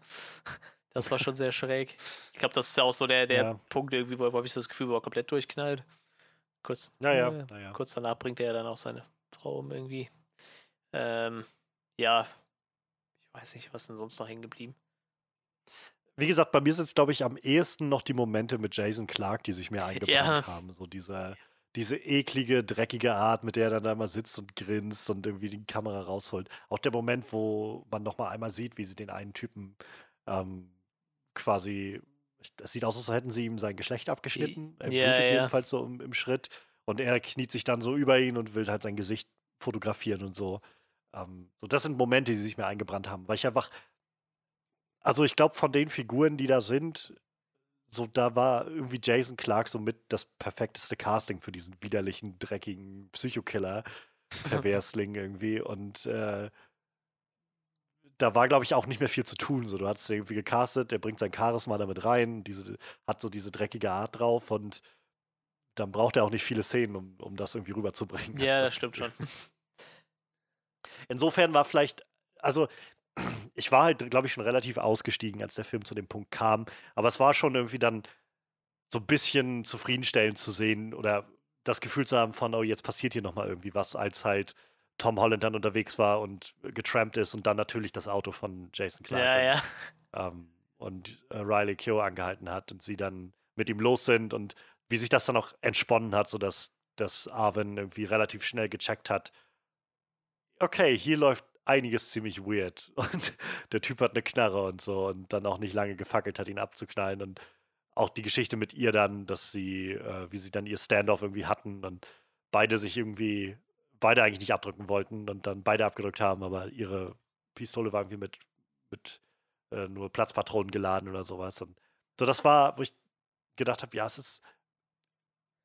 Ich kam wieder, ich, kann- ich finde es eigentlich ganz nett, aber es fühlt sich für mich nicht sehr belohnend an an der Stelle, weil an dem Film vorher ich einfach schon so weit ausgestiegen war. Aber ich könnte mir vorstellen, als Buch würde mich das wahrscheinlich Das noch deutlich stimmt. mehr. Ich habe aber auch tatsächlich äh, ein bisschen gehofft, dass, dass sie nicht stirbt, tatsächlich. Ich meine, klar, äh, die hat genug Scheiß am Stecken, dass, äh, weiß ich nicht, äh, so die Bösewichte müssen halt irgendwie immer sterben, aber äh, sie wirkte ja schon so, als wäre sie da schon länger ausgestiegen aus der Szene und hätte eigentlich keinen Bock mehr drauf, so. Deshalb, äh, vielleicht hätte man die noch läutern können, irgendwie, dass sie dann. Es gab ja einen Moment, also bevor das, äh, bevor das passiert ist, wo sie, wo der Erzähler noch meinte, ähm, für einen Moment irgendwie hatte sie darüber nachgedacht, ob sie Jason Clark Ja, einfach ja, erschießt genau, und sich ja, mit dem. Jungen irgendwie absetzt so und Ja, deshalb. abhaut. Aber sie hat sich dagegen Ja, entschieden. irgendwie schon. Dafür hat er sie dann abgeknallt, er ihn dann abgeknallt. Ähm, ich muss tatsächlich sagen, ich mochte den, den, den, den Show-Off zwischen Tom Holland und Robert Pattinson, den fand ich relativ stark gespielt, gerade von Tom Holland irgendwie. Ja, ja, beide Das waren. war ziemlich, ziemlich gut. So, ich meine, das ist ja mehr oder weniger eine von den direkt vorangegangenen Szenen.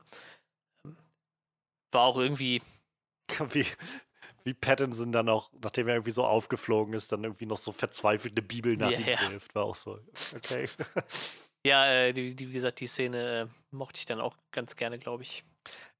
Ich weiß nicht, ob du es mitbekommen hast. Es gab danach dann in diesem Funkspruch, war das, als äh, jemand äh, an, an Sebastian Stan das durchgegeben hatte, dass halt da in dieser Kleinstadt und so ist jemand, äh, ist dieser Priester umgebracht worden. Und der Cop sagte dann irgendwie sowas wie, keine Ahnung, sieht so ein bisschen aus, als hätte er es verdient Ja. oder so.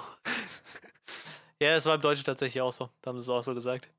Ähm, ja, gut, er hat ja auch äh, einen Schlüpper hat auf jeden Fall hinterlassen, ne? Da kann ich mich noch dran erinnern. Den, Ja, naja, das war ja, glaube ich, so das, das Bestreben Ja, von ja. Tom Holland, halt diese, diese Beweise irgendwie so ein bisschen zu streuen, sodass halt klar ist, keine Ahnung. Ähm, es hat einen Grund, warum ich das Ja, hier hat ja noch mache. ein bisschen oder, oder diese Leute haben hat ja halt noch ein bisschen verzweifelt versucht, seine, seine Pistolenkugeln zu finden, ne? Die ausgetreten sind. Ja. Hat ja scheinbar nicht so gut funktioniert. Also alle hat er ja nicht gefunden. Ja, das ist natürlich blöd, wenn du der Einzige bist, wahrscheinlich in, den, in der ganzen Gegend, der eine deutsche Pistole besitzt. Ne? Von denen es halt nicht so viele gibt, wahrscheinlich in Amerika. Tja, Ja. das ist halt dann ein bisschen blöd. Da muss man schon gucken. Aber gut. Ja, irgendwie, ähm, ich meine, war halt so die logische Konsequenz daraus, vor allem wenn du halt eh nur so ein bisschen psychisch labile Charaktere hast, ne?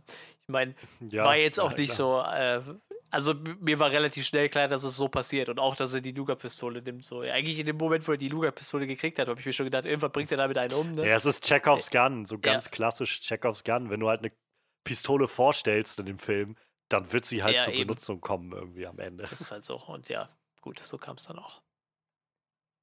Ich fand halt, keine Ahnung, so dieses Standoff gegen Sebastian Stan, Sebastian Standoff, ja, ähm, war halt auch noch ganz nett, weil ich da auch tatsächlich nicht genau wusste, in welche Richtung das wohl gehen würde. Also es hätte sein können, also für mich wäre wahrscheinlich, oder alles wahrscheinlich gewesen, sowohl das, so wie es jetzt ausgegangen ist, dass er Sebastian Stan erschießt, oder auch, dass Sebastian Stan äh, ihn erschießt, sich, oder sich beide gegenseitig erschießen oder sowas, oder auch, dass sie einfach zu einer Übereinkunft kommen und er sagt irgendwie, okay, hier guck, deine Schwester ist einfach durchgeknallt und hat versucht, mich umzubringen und ich war jetzt im Prinzip Notwehr, die ich da angewandt habe. Und er dann sagt, ja, okay, dann, dann Ja, das so. stimmt. Also ich hatte, das war sowas, wo ich nicht ganz sicher war, in welche Richtung das Ja, das stimmt, das würde. stimmt. Also das mit Robert Pattinson war absehbar irgendwann. Also erst, erst ist mir klar geworden, dass er irgendwann mit der Knarre wen er schießt. Und ich meine, relativ schnell wurde mir dann auch klar, dass es wahrscheinlich Robert Pattinson sein wird. Ähm, tatsächlich aber mit Sebastian Stan habe ich auch nicht so mitgerechnet. Also, also ich war mir nicht so sicher, was passiert, das stimmt. Ähm, hätte Ja. auch so ausgehen können, dass sie einfach getrennter Wege irgendwann einfach weitergehen. So. Und äh, ja, gut. Ähm, ich meine, die hatten ja auch eigentlich nicht so viel miteinander zu tun. Ne? Ich meine, die kannten sich, glaube ich, als, als wie Tom Holland noch Kind war irgendwie, weil Sebastian Stan ihn da gefunden hat mit seinem toten Vater irgendwie und danach hat die eigentlich nichts mehr miteinander am Hut, ne? Und ja, Mhm. ich meine, Sebastian Stan hat ja selber genug Dreck am Stecken gehabt irgendwie. Ich meine, er hat sich dann ein bisschen mit irgendwelchen Gangstern eingelassen, die er dann irgendwann einfach abgeknallt hat. Das, der, der, der eine tat mir auch leid, der, der das Eier machen war. Der wirkt eigentlich auch nur so. Das ist halt so dieser Henchman, der eigentlich gar nicht böse sein will irgendwie. Und halt, ja. Ja. gut, wenn ich halt einen Auftrag habe, mache ich es halt. Ich mach hier nur meinen ich Job, brauche einfach ja. nur ein paar Eier und du kannst noch einen Kaffee haben, wenn du willst. Und dann wird halt abgeknallt, der arme Kerl irgendwie. Der tat mir ein bisschen leid. Aber ähm, tatsächlich hatte der Böse, der Bösewicht jetzt auch nicht. Glaube ich, Berufsrisiko. wenn Ja, wahrscheinlich. wirst. Und ich sag mal, sein Boss hatte irgendwie zu wenig Bewandtnis, als ob mich das irgendwie interessiert hat, dass er gestorben ist, glaube ich. War mir dann egal. War der dann eigentlich auch nur für Sebastian Stans Charakter relativ wichtig. Naja.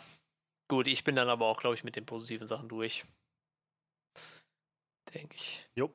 Gut, dann gucken wir mal, was uns vielleicht nicht so gefallen hat. Und tatsächlich, ähm, ich weiß jetzt nicht, ob es wirklich bei mir nach der ersten Hälfte kam, aber irgendwann habe ich halt auch den Punkt erreicht, wo es halt echt. Also mir wurde es irgendwie so schräg, dass mein Kopf halt irgendwann echt müde wurde und gesagt hat so, boah, wie lange geht das jetzt noch? Noch eine Stunde so? Könnte noch anstrengend werden, so irgendwie sich da warm zu halten. So, obwohl halt immer zwischendurch irgendwie immer was Spannendes passiert ist, so. Ich, ich weiß nicht, aber. Ich fand, ich fand vor allem, dass diese verschiedenen Plotlines nicht sehr interessant zusammen, also äh, nicht so erzählt wurden, dass ich es interessant wahrgenommen hätte oder so. Ähm, ich fand, glaube ich, keine dieser Plotlines so richtig wahnsinnig kicken, dass ich das Gefühl hatte von, oh mein Gott, wenigstens diese, das ist so der Hauptstrang oder so, der mich jetzt durchzieht, sondern, weiß ich nicht, also gerade, ich habe es am meisten immer gemerkt, wenn es zu Sebastian Stan ging, in der zweiten Hälfte des Films, wo wir dann gesehen haben, was er so treibt, wo ich gedacht habe, was, was, was soll ich jetzt hier? So, es tut mir leid, aber ich finde diese Figur einfach absolut nicht interessant gerade, nach allem, was ihr mir von der gezeigt habt. Ich glaube, das ist auch einfach, wenn du dann so einen Film voll nur mit Arschlöchern hast und alles so derbe ernst nimmst, so bei den Coens spielt halt ja mal mit rein, dass die Coens gerne einfach das so ein bisschen auf Humor dann ausspielen. So, ich weiß, wir hatten mal bei uns, äh, als wir, als wir ein äh, Roulette gemacht haben, haben wir über Burn After Reading oder haben wir Burn After Mhm. Reading geguckt und darüber gesprochen. Und das ist so ein Film, wo auch eigentlich nur Arschlöcher unterwegs sind. So von George Clooney über Brad Pitt, über Francis McDormand zu äh, John Malkovich oder so. Alle Figuren in diesem Film sind Arschlöcher. Aber die Coens schaffen es halt irgendwie, das so einzufangen, dass du halt nicht irgendwann einfach so genervt bist von denen oder so, sondern einfach so ein bisschen, wow, was für krasse Arschlöcher es doch gibt, so, dir das anguckst. Und weiß nicht, das Gefühl hatte ich hier nicht so sehr. Ähm, so, so sehr ich jetzt irgendwie Jason Clarks Performance auch irgendwie faszinierend fand oder auch Robert Pattinson oder auch Tom Holland oder so, ich fand die Figuren einfach nicht so greifbar oder, oder Ja, interessant ja, in das ihrem stimmt. Plot, dass ich halt das Gefühl hatte, ich werde jetzt hier gut mitgezogen bei einem Film, der, ich habe jetzt nicht geguckt, aber in meiner Erinnerung war der bestimmt zwei Stunden, ja, fast zwei Stunden Ja. 20 lang, also zwei Stunden 18 Minuten. Ähm, das finde ich ist schon ziemlich lang. Wenn du so eine epische Erzählung hast, klar, okay, macht Sinn, aber dann muss das auch irgendwie an allen Ecken und Enden interessant sein. So. Und das hatte ich halt einfach nicht das Gefühl. So, ich hatte halt, selbst bei Tom Hollands Charakter war das so, ich, ja, es, es ist so wirklich reizt mich jetzt nicht viel daran, wenn ich ehrlich bin. Also weder an dieser Figur noch an ihrem Dilemma, weil, wie gesagt, irgendwie alle sind Arschlöcher und alle sind nur am Leiden, durchgehend. So, das, weiß ich nicht, das finde ich schon so nicht so spannend. Und dann kommt dazu, also dann kommen noch so mehrere Sachen dazu. Dann kommt so ein bisschen diese Inszenierung selbst dazu, diese Art und Weise, wie man sich entscheidet, das zu erzählen, wo ich zum Beispiel weiß nicht, diese ganze Nummer mit, äh, mit Harry Melling und äh, Mia Was Wasikowska, als sie halt, als er sie umgebracht hat, nachdem er durchgedreht ist. So, das war so ein. Sie haben ja im Prinzip vorher schon das, das gesagt. Also es war ja dann, wurde ja gezeigt, wie er sie abgeholt hat. Und dann erzählte der Erzähler, dass halt äh, die, das war das letzte Mal, dass sie ihr Mädchen gesehen hat oder so. Und dann wurde ihre Leiche 55 oder so gefunden. Ähm, und dann passiert aber erst eine andere Sache mit Bill Skarsgård und so. Und dann gibt es auf einmal den Flashback zu, zu Roy oder wieder das zurücksetzen und wir sehen, wie er halt im Schrank sitzt und dann rauskommt und sagt, ja, ich habe die große Offenbarung gehabt und jetzt fahren wir los und so. Und dann weiß ich doch schon, also als Zuschauer sowieso schon, okay, ja, jetzt wird das darauf hinauslaufen, dass er sie umbringt. Was soll da jetzt auch sonst kommen? Ähm, und was halt so ein bisschen die Überraschung kaputt macht. Und dazu kommt dann auch noch, dass die Art und Weise, wie er sie umgebracht hat, also ich fand das, ich konnte das nicht wirklich ernst nehmen, um ehrlich zu sein. Das sah so, weiß ich nicht, so, wie gesagt, dass er sie auf einmal aus dem Nichts absticht, war unfassbar vorhersehbar, mhm. fand ich an der Stelle dann schon. Und dann zu sehen, wie er über ihr kniet, das sollte, glaube ich, sehr dramatisch sein. Ich fand es nicht nee, so dramatisch. Ich fand es ja, eher ja. so ein bisschen lächerlich, wie er halt da so, Gott!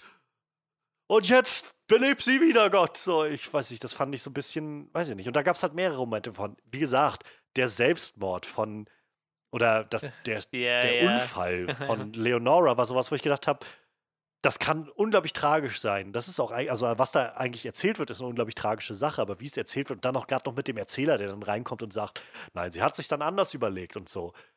Und dann ja, rutscht sie aus. Eigentlich schon, genau, ja, er hängt ja. sich. Das ist wie aus einer schlechten, das ist wie aus einem Sketch, so wie jemand, der sagte wie, oh nein, ich will doch leben und dann ausrutscht genau, und doch genau, runterfällt vom Hochhaus oder so. Und keine Ahnung, also das, da gab es einfach so Momente, wo ich das Gefühl hatte, dass, also entweder ihr, ihr spielt diese tragischen Momente nicht sehr clever aus, oder ihr verbaut euch das selbst, weil ihr mir vorher schon sagt, in welche Richtung das geht, oder so weit vorandeutet, wie, in welche Richtung das geht. Und dann fand ich das Pacing einfach dahinter nicht gut. Also, wie gesagt, diese verschiedenen Storylines, die alle da waren, aber sich gegenseitig immer nur wieder unterbrochen hatten, hatte ich das Gefühl, ich hatte manchmal das Gefühl, oder wo ich mich gefragt habe, habe ich jetzt Tom Hollands Figur gerade eine halbe Stunde nicht gesehen oder so? So kommt mir das stimmt. jedenfalls gerade vor. Wahrscheinlich war es keine halbe Stunde, aber einfach weil der Rest so, naja, so auch uninteressant gewesen ist oder so. Weiß ich nicht, fand ich, fand ich nicht sehr spannend. Ähm, und also, wo wir jetzt vorhin schon überlegt hatten, so wie das ist mit den Frauenfiguren, so ich. Kann, kann es sein, dass so ziemlich jede Figur, Frauenfigur, die hier irgendwie ein bisschen was zu reden hat, außer vielleicht der Oma, dass sie alle geäxt ja, werden? Ja. Einfach so als, also so typisches Fridging, dass sie halt geäxt werden, damit sie, damit man ein bisschen Emotionen rausquetschen kann und sie eine Motivation sind für den männlichen ja. Hauptcharakter, dass er weitermacht. So angefangen bei der, äh, bei der, der Haley Bennett, die irgendwie dann auf einmal an, an Krebs erkrankt und stirbt und wodurch Bill Skarsgård durchdreht und den Hund opfert, über halt Mia Wasikowska, die irgendwie umgebracht wird, damit die Tochter irgendwie dann als Weise dasteht und äh, über dann halt äh, Leonora, die dann sich selbst umbringt, damit Tom Holland irgendwie durch. Also, das war alles so, wo ich, keine Ahnung, ich. So, wie gesagt, die Zutaten stimmen alle. Und ich könnte mir vorstellen, wenn ich mir nur eine Storyline davon rauspicke und die irgendwie so aneinander schneide, dass ich sie durchgucken kann, könnte ich das vielleicht sogar interessant finden. Aber so hat es mich immer wieder rausgekickt, gerade wenn ich das Gefühl hatte, vielleicht passiert jetzt mal was Interessantes oder wenigstens das Schauspiel ist interessant und dann, oh, es geht zurück zu Sebastian Stan und ja, was soll ich dazu sagen? So, keine Ahnung, ich finde die Figur nicht sehr spannend. Oh, da sind wieder Jason Clark und seine Frau. Die bringen wieder wen um. Interessant. So, keine Ahnung.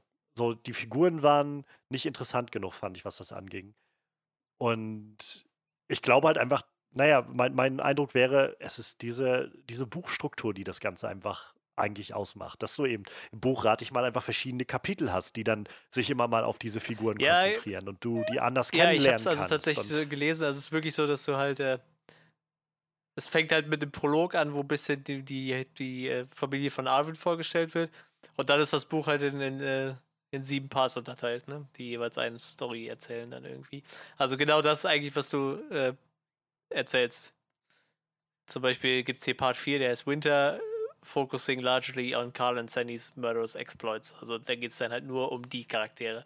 Und ich gehe davon aus, im letzten Part wird dann einfach alles irgendwo ein bisschen bei Arven zusammenlaufen. Bis zum Ja. Ende hin. Aber es ist ge- genau das, was du sagst. So, wa- wahrscheinlich, wenn du das liest, macht das einfach wesentlich mehr Sinn. Und deshalb hat dieses Buch wahrscheinlich auch unglaublich viele Preise abgeräumt. Und der Film steht halt gerade irgendwie bei 66 Prozent, irgendwie bei Rotten Tomatoes 65. Und Ja. Ich glaube bei IMDb, also bei, bei Metacritic oder so hat er jetzt einen Metascore 54, von ja, genau. 54. Und bei. Das ist halt sowas, wo ich das Gefühl habe, ich weiß nicht, manchmal muss man dann einfach eine Adapt Adaption vielleicht ein bisschen aussortieren. Noch großzügiger. Oder halt sich eingestehen, dass das vielleicht kein Ja, Film ja ist, nicht immer, ne? sondern vielleicht als Miniserie mehr Sinn gemacht hätte oder so. Ich, ich Mit weiß so ja nicht, also man hört ja immer ein bisschen, sowas. dass Jack Gyllenhaal da immer ein bisschen äh, hart dabei war irgendwie. Ich meine, der ist ja Hauptproduzent, glaube ich, von dem Ding, ne? Also, ja, ja. so, ich, wusste ich wusste es auch nicht, ich habe es dann gelesen und äh, tatsächlich, weil der wohl so ein Riesenfan von dem Buch war irgendwie, ne? Also vielleicht hatte der da auch eine Vision und hat sich gedacht, das geht vielleicht, das kann man halt machen, so, ne? Irgendwie, ich, ich weiß es nicht, Ja. aber man kann halt nicht alles verfilmen. Es geht halt nicht immer, ne? ja, manchmal geht es dann auch einfach Ja. nicht auf, was man sich dann, dann irgendwie gedacht hatte oder geplant hatte. Aber also ist, für viele funktioniert der Film Ich, ja auch. ich würde auch nicht Also sagen, dass der Film komplett scheiße ist, ne? groß stinkt, so, aber für mich, ich habe halt einfach nur gemerkt, dass ich echt ausgestiegen bin. So, ich fand die erste Hälfte halt schon nicht so spannend, weil so die, die Ikonografie dahinter ist schon spannend, so zu sehen oder interessant, so wie, wie das alles aufgezogen ist, diese Welt da. Gerade auch die Nummer mit den Kreuzen und so, das, das hat halt irgendwie was, aber es ging dann doch alles so langsam voran.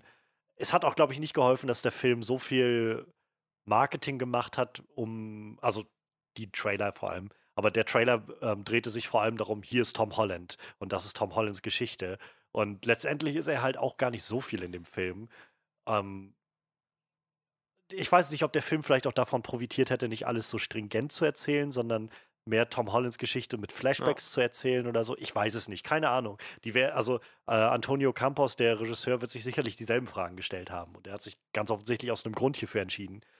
Ich kann nicht sagen, dass ich das, ob ich das irgendwie anders oder besser oder sonst was machen würde, aber ich kann nur sagen, ich bin einfach nicht reingekommen. So, ich habe einfach gemerkt, ich habe den Film angefangen und der lief so auf die erste Stunde zu und ich habe dann gemerkt, also wirklich interessiert bin ich noch nicht, aber vielleicht wird das ja nochmal, wenn dann nachher Tom Holland irgendwie mit reinkommt und so und irgendwie dieser Zeitsprung oder so, aber so wirklich passiert ist, ist dann auch noch nichts so und ich weiß nicht, also ich habe das Gefühl einfach, vielleicht hätte man den Ton ein bisschen anders setzen sollen oder so. Vielleicht ist einfach diese Art von Adaption nicht meins. So, ich war auch einfach, glaube ich, ein bisschen davon irritiert, dass es einen Erzähler gab, wenn ich ehrlich bin. So, ich ist sowas, ich glaube, das kann funktionieren in einem Film, aber wenn, aber meistens dann, wenn der Erzähler das, weiß nicht, wenn man irgendwie noch einen, einen, einen Rahmen dafür bekommt, zu sehen, dass halt, weiß ich nicht, der alte Arvin das erzählt oder Ja, irgendwie meinst. zurückschaut. Also so war es jetzt einfach, es war jetzt einfach so ein, so ein allwissender Erzähler, der das halt kommentiert hat, wie als ob du ein Buch liest. So, und keine Ahnung, für mich, mich hat das einfach so ein bisschen alles vom Kopf gestoßen. Ich bin da einfach nicht so wirklich reingekommen. Ja, das kann ich schon nachvollziehen. Auf jeden Fall. Wie gesagt, ich bin halt auch irgendwann, ich habe halt gemerkt, ich wurde halt immer müder beim Gucken und das war eigentlich nicht, weil es zu spät war, sondern weil ich den Film halt irgendwann echt anstrengend fand und ja, dann, dann lässt halt auch die Motivation so ein bisschen nach, ne? Irgendwie. Auch irgendwie so mit dem Film irgendwie vielleicht, weiß ich nicht, so irgendwann sind diese Vorschusslorbeeren, die der Trailer hatte und die, die der Anfang von der Geschichte hat, halt irgendwann weg, ne? Und dann, ich weiß nicht. Also ich Ja. würde halt auch nicht sagen, dass es halt ein schlechter Film ist, so, aber ja, der Spiel ist halt, weiß ich nicht. Ich hätte halt auch ein bisschen was anderes erwartet, glaube ich, so im, im Endeffekt. Ich weiß nicht, erinnerst du dich an The Girl on Ja. the Train? Das war halt, also ich habe mich beim Schauen von The Devil All the Time sehr daran erinnert gefühlt. Einfach vom, gar nicht jetzt vom Plot oder so, aber ich fand The Girl on the Train hat, hat so dieselbe Energie versprüht von das Ganze hier war ein unglaublich erfolgreiches und ge- hochgelobtes, komplexes Buch. Und wir haben uns gedacht, wir machen da eine richtig krasse Adaption mit bekannten Schauspielern draus.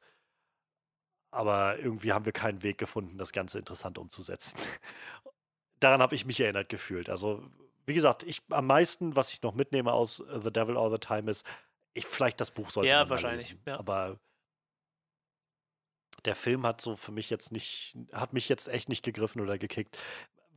Ich habe aber auch äh, geguckt schon mit meiner Letterboxd-Bubble.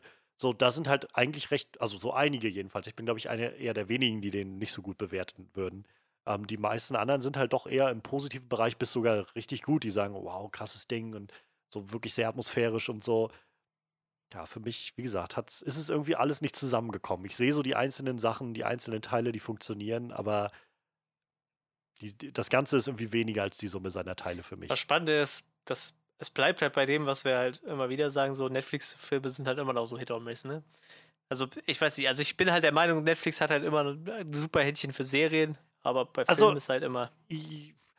Ja, aber ich würde zum Beispiel sagen, ich bei, auch wenn ich jetzt The Devil All the Time nicht so toll finde ähm, und halt auch wirklich enttäuscht, glaube ich, von dem Film war, ich könnte nicht sagen, dass das so ein nee, das auf jeden Fall nicht. 0815-Film Nee, ist. das nicht. So, das ist halt, das ist halt nicht 0815, wir machen mal irgendeinen Film so, sondern das ist ganz offensichtlich, hier hat jemand eine Idee gehabt für eine Adaption und sich daran gewagt und Netflix hat scheinbar nicht gesagt, hör auf, sondern mach das Ding so, wie du Hm. das machen möchtest.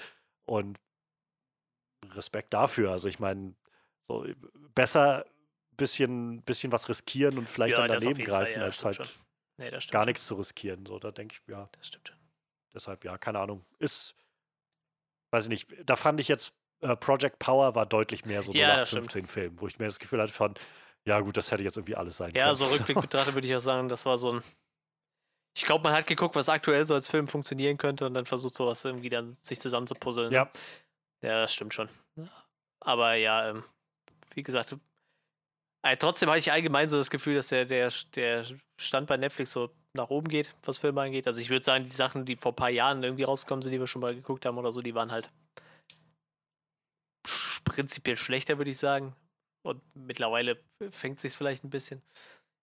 Ich, ähm, Sie haben halt einfach mittlerweile so ein bisschen Ja, Prestige-Sachen drin. Sie konnten halt, weiß ich nicht, sie konnten halt ein äh, Scorsese-Film. Scorsese für sich gewinnen. Sie konnten ähm, hier, hier äh, Cuaron für sich gewinnen, so mit Roma und solche Sachen. Also sie haben halt schon die richtigen Leute Ja. irgendwie mittlerweile und lassen denen halt viel Spielraum. Ich glaube, das ist so das, das Wichtige bei, bei Netflix, ne? Der, das, dass du den Spielraum hast. So.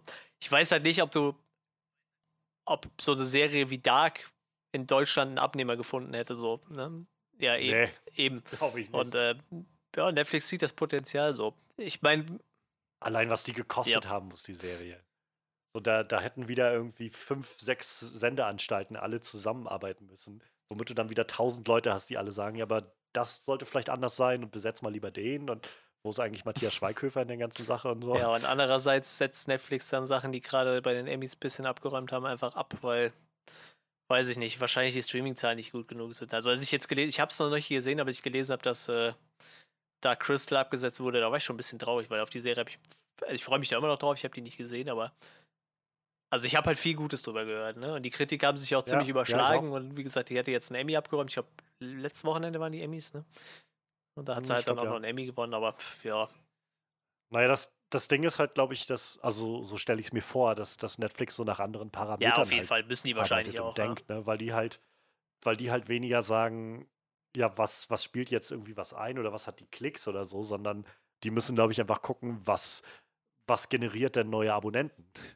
So, und äh, ich glaube, das ist halt der Grund, warum so viele Serien, die sie gemacht haben, nach drei Staffeln abgesetzt werden, weil sie irgendwann wahrscheinlich festgestellt haben, ja gut, wenn halt, keine Ahnung, was weiß, weiß ich, äh, ähm, Me, You, Her oder wie auch immer, was für Serien es da so gibt, oder You oder irgendwas, wenn die in die dritte Staffel oder vierte Staffel gehen, dann werden nicht noch neue Leute dazukommen, sondern dann gucken das halt die, Ja, die sowieso schon so gucken. wenig sind, ja. Und dann, dann muss man halt wahrscheinlich schauen, ob man es weiterlaufen lässt. Und ist natürlich super schade.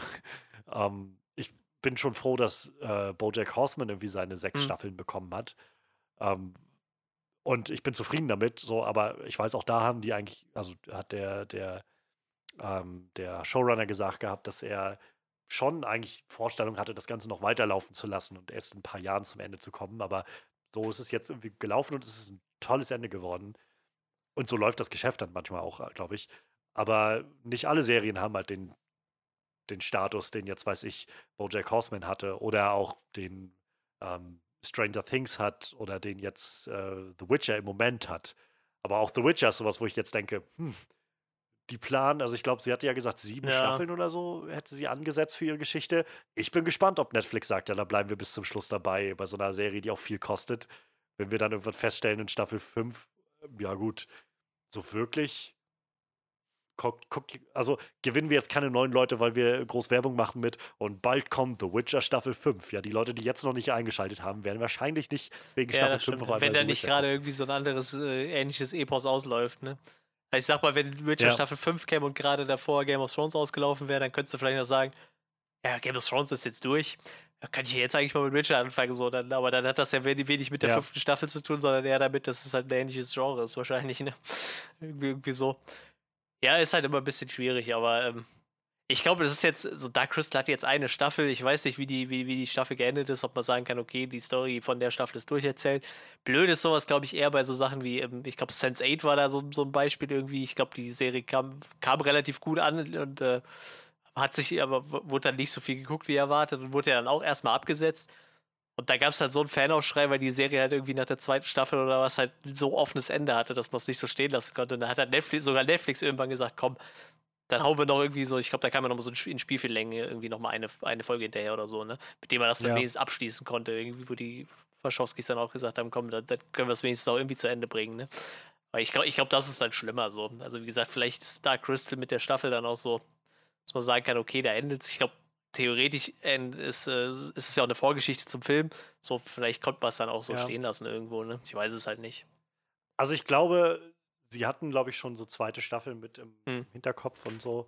Aber ich glaube, was jetzt, also ich weiß nicht, bei Dark Crystal, ich habe bloß gelesen, dass es abgesetzt wurde. Ich habe mich jetzt nicht weiter eingelesen. Aber was man natürlich vielleicht auch nicht vergessen sollte, ist die Situation, in der jetzt einfach Ja, ja, alle Studios sind. Auf jeden Fall. Halt nicht nur die Filmstudios, sondern auch die Serienproduktionsstudios, die jetzt alle entscheiden müssen.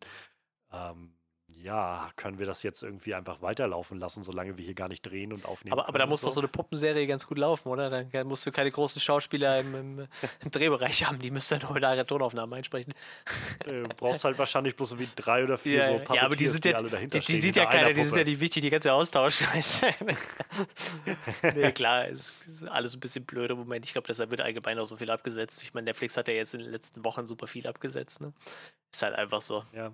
Auch so ein, zwei Sachen waren jetzt irgendwo, ich weiß nicht mehr, was es war, aber ich hatte die Meldung bloß gelesen von so ein, zwei Sachen, die schon verlängert Ja. waren um die nächsten Staffeln, die sie jetzt dann doch nochmal abgesetzt hatten. Weil halt, also ihre Begründung war halt, glaube ich, zu sagen, ja, es ist ähm, Covid-Situation und wir können das jetzt nicht weitertragen, das noch länger, länger zu machen. Ich weiß es nicht, keine Ahnung. Ähm, sicherlich könnte ich mir auch vorstellen, dass genug Studios jetzt diese Situation nutzen, um eben unliebsame Serien jetzt abzusägen und zu sagen, ja gut, dann können wir jetzt aber auch nicht weitermachen, sorry oder so. Keine Ahnung. Ja. Ich meine, man kann das natürlich jetzt auch gut vorschieben, sowas, ne? Wenn man jetzt sagt, okay, die Zahlen sind vielleicht nicht so geil, aber die Fans nehmen uns das übel, ja, dann können wir immer noch sagen, ist Covid schuld. Bei manchen Sachen geht das bestimmt, Es ist- aber naja, ich glaube nicht bei allem. Es ist halt, es ist halt auch immer so ein bisschen das Schwierige, finde ich. Ähm, es kostet halt auch einfach Ja, viel ja, Geld klar. so und ich glaube, man will nicht darüber reden so, aber es ist halt auch irgendwo immer eine Geschäftsfrage, sicher, die damit sicher. hintersteht. So dass man möchte irgendwie gerne, dass das alles nur um Kunst geht und so, aber ja, ich weiß nicht, also keine Ahnung, so mit den mit der Sense 8 war zum Beispiel so eine Serie. Ich Ich, habe die nicht, geguckt. So, und, aber alles, was ich gehört habe, ist, dass die halt, also die Leute, die sie geguckt haben, haben die unglaublich gut gefunden und gerade auch was die so, so äh, Repräsentation von so LGBTQ Community und so angeht, fanden, da war das für viele so ein riesiger Schritt und eine ganz tolle Darstellung und so. Ähm, aber es war, glaube ich, auch eine Serie, die, was ich nicht, mehrere Millionen Dollar pro Folge gekostet hat oder so. Also so wirklich richtig teuer war. Und dann, also so schwer es dann irgendwie einem fällt, aber man musste dann, irgendwann muss man wahrscheinlich dann auch sich fragen, können wir das uns leisten, das halt so weiter zu produzieren, wenn es nicht genug Leute generiert, Ja, das ist halt, ja, klar. Und äh, gerade bei Netflix ist es ja dann, glaube ich, noch so, dass die ja sowieso eigentlich so viel auf Pump machen. Die, die sind ja, glaube ich, die verdienen ja nicht mal wirklich viel Geld, sondern verballern ja bloß Investmentgelder, die so von außen reinkommen, während sie halt eigentlich Millionen über Millionen Schulden machen, damit, was sie da alles pro produzieren, ganz neu und so. Also frage mich nicht, wie das funktioniert. Ich habe immer das Gefühl, das kann doch eigentlich nicht aufgehen, so eine, so eine Strategie, oder? Aber keine Ahnung, die werden es schon wissen. Ähm, ja, keine Ahnung. Aber es, ich glaube, es macht es einfach immer schwierig, so, weil wir, glaube ich, sehr schnell dabei sind, irgendwie so nächstes alles Kunst. Man sollte den Künstler machen lassen und so. Und ja, das, also es ist eine ganz, also im, in einer utopischen, schönen Welt wäre ich dafür, aber wenn halt solche Sachen so enorm viel Geld kosten, dann das ist halt das Beschissene an Kapitalismus. Ja, so. aber tatsächlich, ich, ich finde es halt dann auch eher immer nur traurig, wenn es halt wirklich so Sachen sind, die so gefühlt mittendrin abgesägt werden. Ne? Das ist halt irgendwie immer kacke. Deshalb, also ich, ich fand es, wie gesagt, damals von Netflix echt ein Feindssucht, dass sie bei Sense8 dann gesagt haben, kommt dann, wir sponsern euch wenigstens noch einen Film so. Wenn ihr sagt, ihr könnt in, in so einem Film das abschließen, Ja, ich das glaube- halt cool irgendwie. Vielleicht nochmal gesagt für, für den eventuellen Zuhörer, der großer Fan von Sense 8 ist.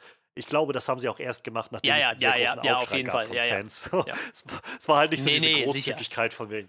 Und hier habt ihr noch einen Film, sondern, oh, ich glaube, ich glaub, wir müssen dann doch nochmal irgendwas Ja, das ist halt machen. das Problem, ne? Ich sag mal, wenn es zwei Staffeln gut läuft und du denkst so, okay, da, da können wir doch durchziehen so und dann denkst du dir für die dritte Staffel was richtig abgefahrenes Ja. aus mit einem offenen Ende und dann, dann kriegst du den Hahn zugedreht, dann ist halt scheiße.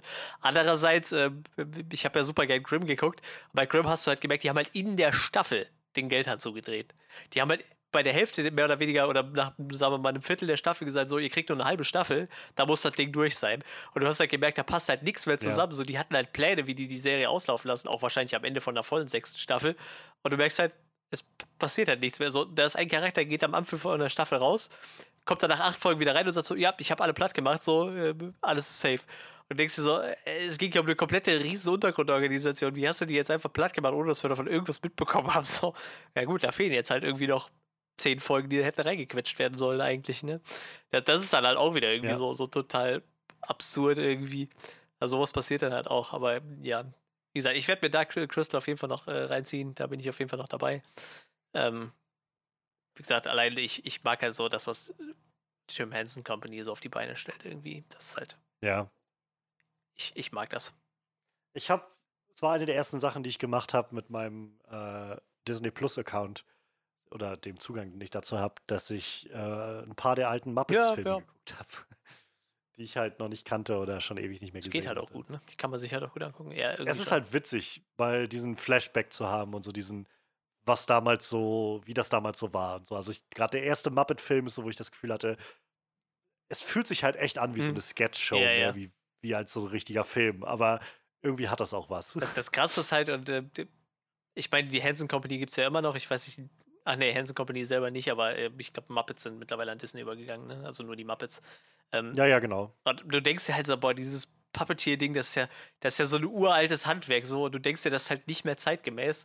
Aber wenn du dir mal anguckst, was, wie viel, äh, wie, wa- was sich da geändert hat und wie viel auch äh, die Hansen Company da so äh, entwickelt hat über die Jahre, ne? Also, wie krass das ist. Das Ja, total. Du hast ja, früher hat es ja wirklich so, wie bei den Muppets, du hast halt so, der Typ macht halt eine Hand mehr oder weniger und hat halt die Hand im Mund von, von Kermit oder so, ne?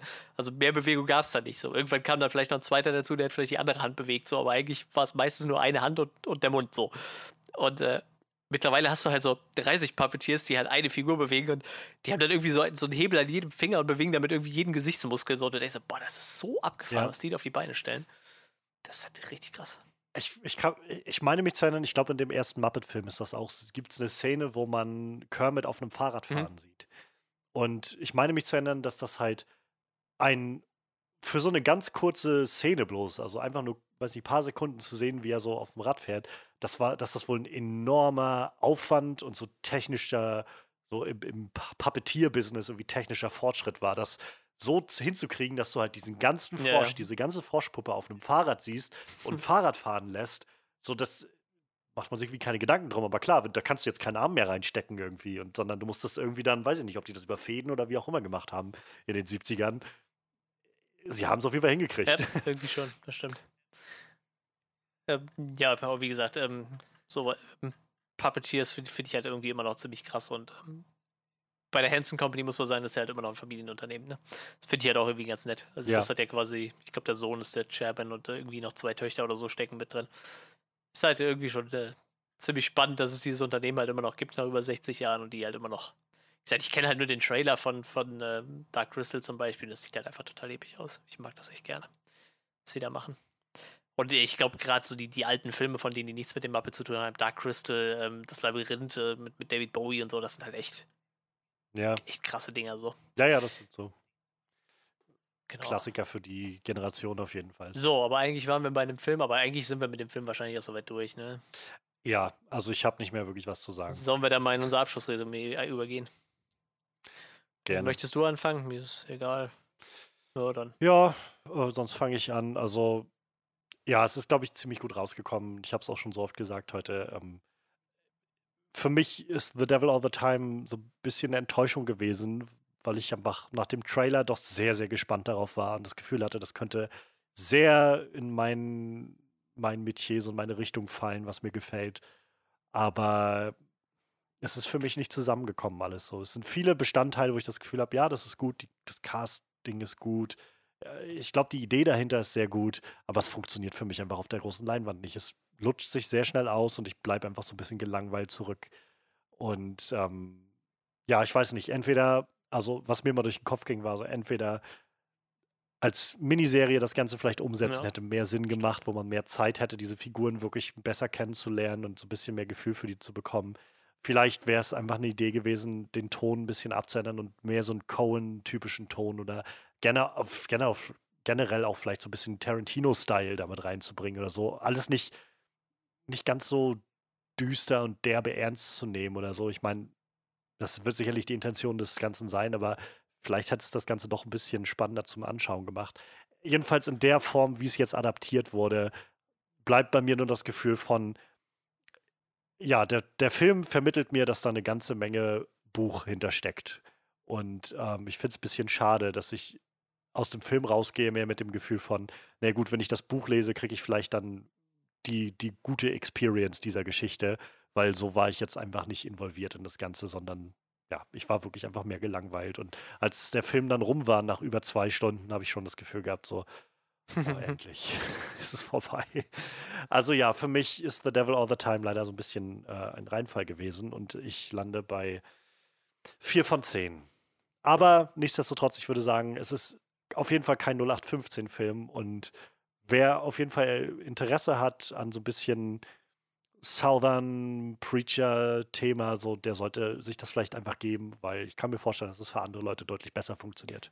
Ja, ich, ähm, also ich bin, ich, ich lande wirklich ein bisschen gnädiger wie du auf jeden Fall. Ähm, aber tatsächlich, ich habe auch ein bisschen was anderes erwartet, nachdem ich den Trailer gesehen habe. So, ähm, ich fand den Trailer relativ catchy mit, mit seiner Thematik und gesagt, wa- was der Film halt super gut kann, ist halt echt eine gute Optik vermitteln für die Zeit, in der er spielt.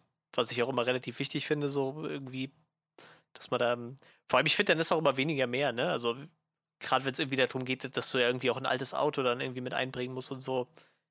Ich brauche halt keinen Parkplatz mit 30 Autos draufstehen haben, wo ich so sagen kann, oh, guck mal, da ist ein schönes Auto, das ist ein schönes. Dann lieber zwei, drei prägnante Autos aus der Zeit und dann ist das schön. Es vermittelt halt eine gute Stimmung für wie die Zeit, wenn du da so ein, so ein, so ein Caddy mit, mit High Flossen hast oder irgendwie so und ein schönes Auto. Wie gesagt, das kann der Film halt echt gut und du hast halt auch echt, der Film hat halt echt einen spitzen Gas zu bieten und da denkst du dir eigentlich, da kann schon wenig schief gehen, aber ich, ich bin tatsächlich auch der Meinung, dass es wahrscheinlich als Buch deutlich besser funktioniert hätte, auch wie du es ja auch schon gesagt hast, mit diesem, äh, wenn man das irgendwie ein bisschen unterteilt hätte in, in weiß ich nicht, verschiedene Abschnitte oder so, was das Buch ja scheinbar macht, hätte das wahrscheinlich deutlich besser funktioniert.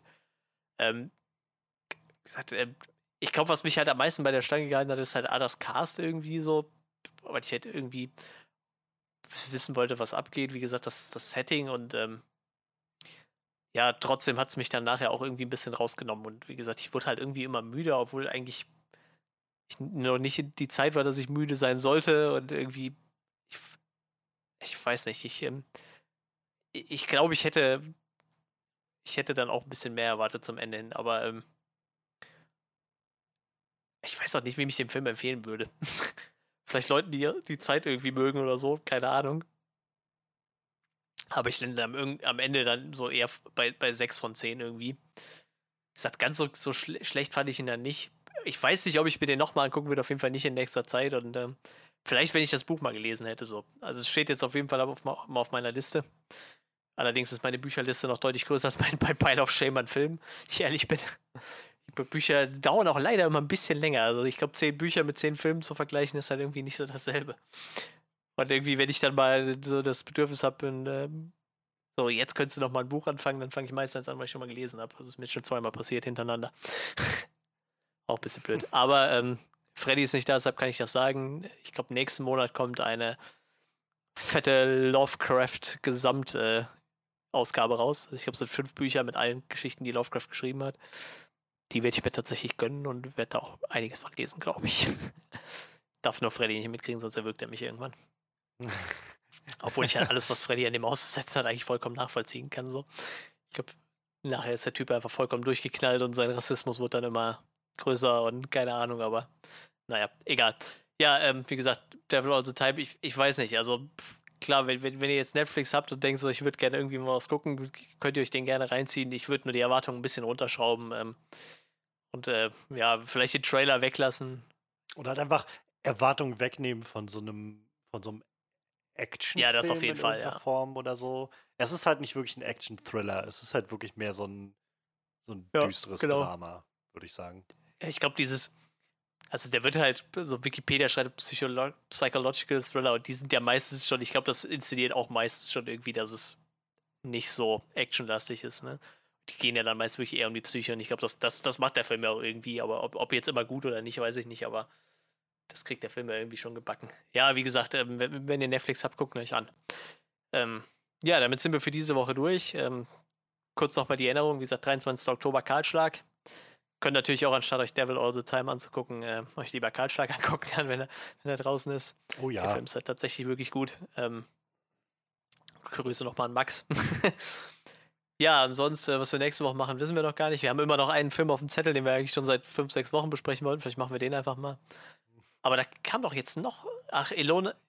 Enola Holmes. Ja, genau. Den würde ich vielleicht auch noch gucken, tatsächlich. Ob der jetzt gut ist oder nicht, weiß ich nicht, aber. Ja. Wir können mal gucken. Äh, wir ja. haben genug Auswahl. Tr trotz Corona, langsam geht es wieder voran. Ist ja auch schön, irgendwie. Auch wenn Corona äh, auch wieder vorangeht, leider. Ja. ja. Mal schauen, was die ja. nächsten Wochen so bringen. Sowohl hier als auch überall. Ja, ist halt lustig. Bei uns in Rheinland-Pfalz werden dann wieder einige Sachen gelockert, weil es bei uns halt relativ gut aussieht. Aber ich habe so das Gefühl, in manchen anderen Bundesländern ist halt eher wieder so Apokalypse, ne? Ja, insgesamt steigt es gerade halt eher bisschen wieder, ja. Schade, weil wir eigentlich ja schon relativ weit unten waren. Ich glaube bei 5000 Fällen oder so, jetzt sind wir wieder bei 20 aktiven. Unser Kreis hat sechs Fälle aktuell. Das ist äh, entspannt. Aber wir sind, äh, ich glaube, wir haben insgesamt über die ganze Zeit 220 Fälle gehabt. Also ist noch ruhig. Ich glaube, ihr oben da bei, bei Rostock seid ihr auch relativ. Ich glaube, Mecklenburg-Vorpommern ist, glaube ich, das eins der Bundesländer mit den wenigsten Fällen. Ja, aber so auch in, in äh, generell im Norden ist doch eine Menge mehr geworden. Also ja. wir sind in Mecklenburg immer noch verhältnismäßig gut bei weg im Vergleich zu anderen Regionen, aber auch hier wird es mehr in den letzten Wochen und Monaten. Ja, ist halt ein bisschen auch. schade. Ich sag mal, wenn, wenn ihr wirklich in Urlaub fahrt, dann müsst ihr auch halt da gucken, dass ihr euch überall an die Regeln haltet. So, das ist halt das Problem, ne? Also ist ja jetzt echt, man liest ja immer mehr, dass halt echt Leute aus dem Urlaub mitgebracht haben, so und das liegt nicht unbedingt am Urlaubsland, ja. sondern eher daran, dass man im Urlaub dann eher unvorsichtig ist, weil man will sich auch erholen. So kann man irgendwie vielleicht auch nachvollziehen, aber hilft ja dann auch nichts, wenn man dann irgendwie andere Leute ansteckt. Und natürlich gibt es auch immer noch so ein paar Idioten, die auf die Straße gehen, meine, ohne Maske demonstrieren zu müssen, aber das sind andere Leute. Da ist nicht der Podcast das Thema für. Wir wollen hier unterhalten, äh, das werden wir nächste Woche auch weiterhin tun. Solange äh, könnt ihr gerne unsere Social Media Kanäle äh, auschecken. Glaube, am meisten Chancen habt ihr immer auf Twitter und Instagram, allerdings Facebook, da ich vergesse tatsächlich einfach schon wieder seit Wochen dazu posten, weil ich einfach Facebook kaum noch nutze. Aber auch da könnt ihr uns immer erreichen. Also Nachrichten kriegen wir eigentlich immer direkt. Das ist kein Problem. Sonst, ähm, wie gesagt, äh, guckt euch vielleicht Karlschlag an. Falls ihr eine Idee habt, was wir mal besprechen sollten, was wir vielleicht gar nicht auf dem Schirm haben, dürft ihr das natürlich auch gerne irgendwo uns mitteilen. Ja. Wie gesagt, der Twitter-Tweet vielleicht am besten da Johannes an, das geht wahrscheinlich am schnellsten. Ähm, wie gesagt, sonst Instagram immer gute Kanäle für uns. Unsere Homepage gibt es auch noch. Ja, wir verabschieden uns für diese Woche und äh, sagen, habt eine schöne Woche, bleibt gesund und äh, wir hören uns nächste Woche. Auf Wiedersehen.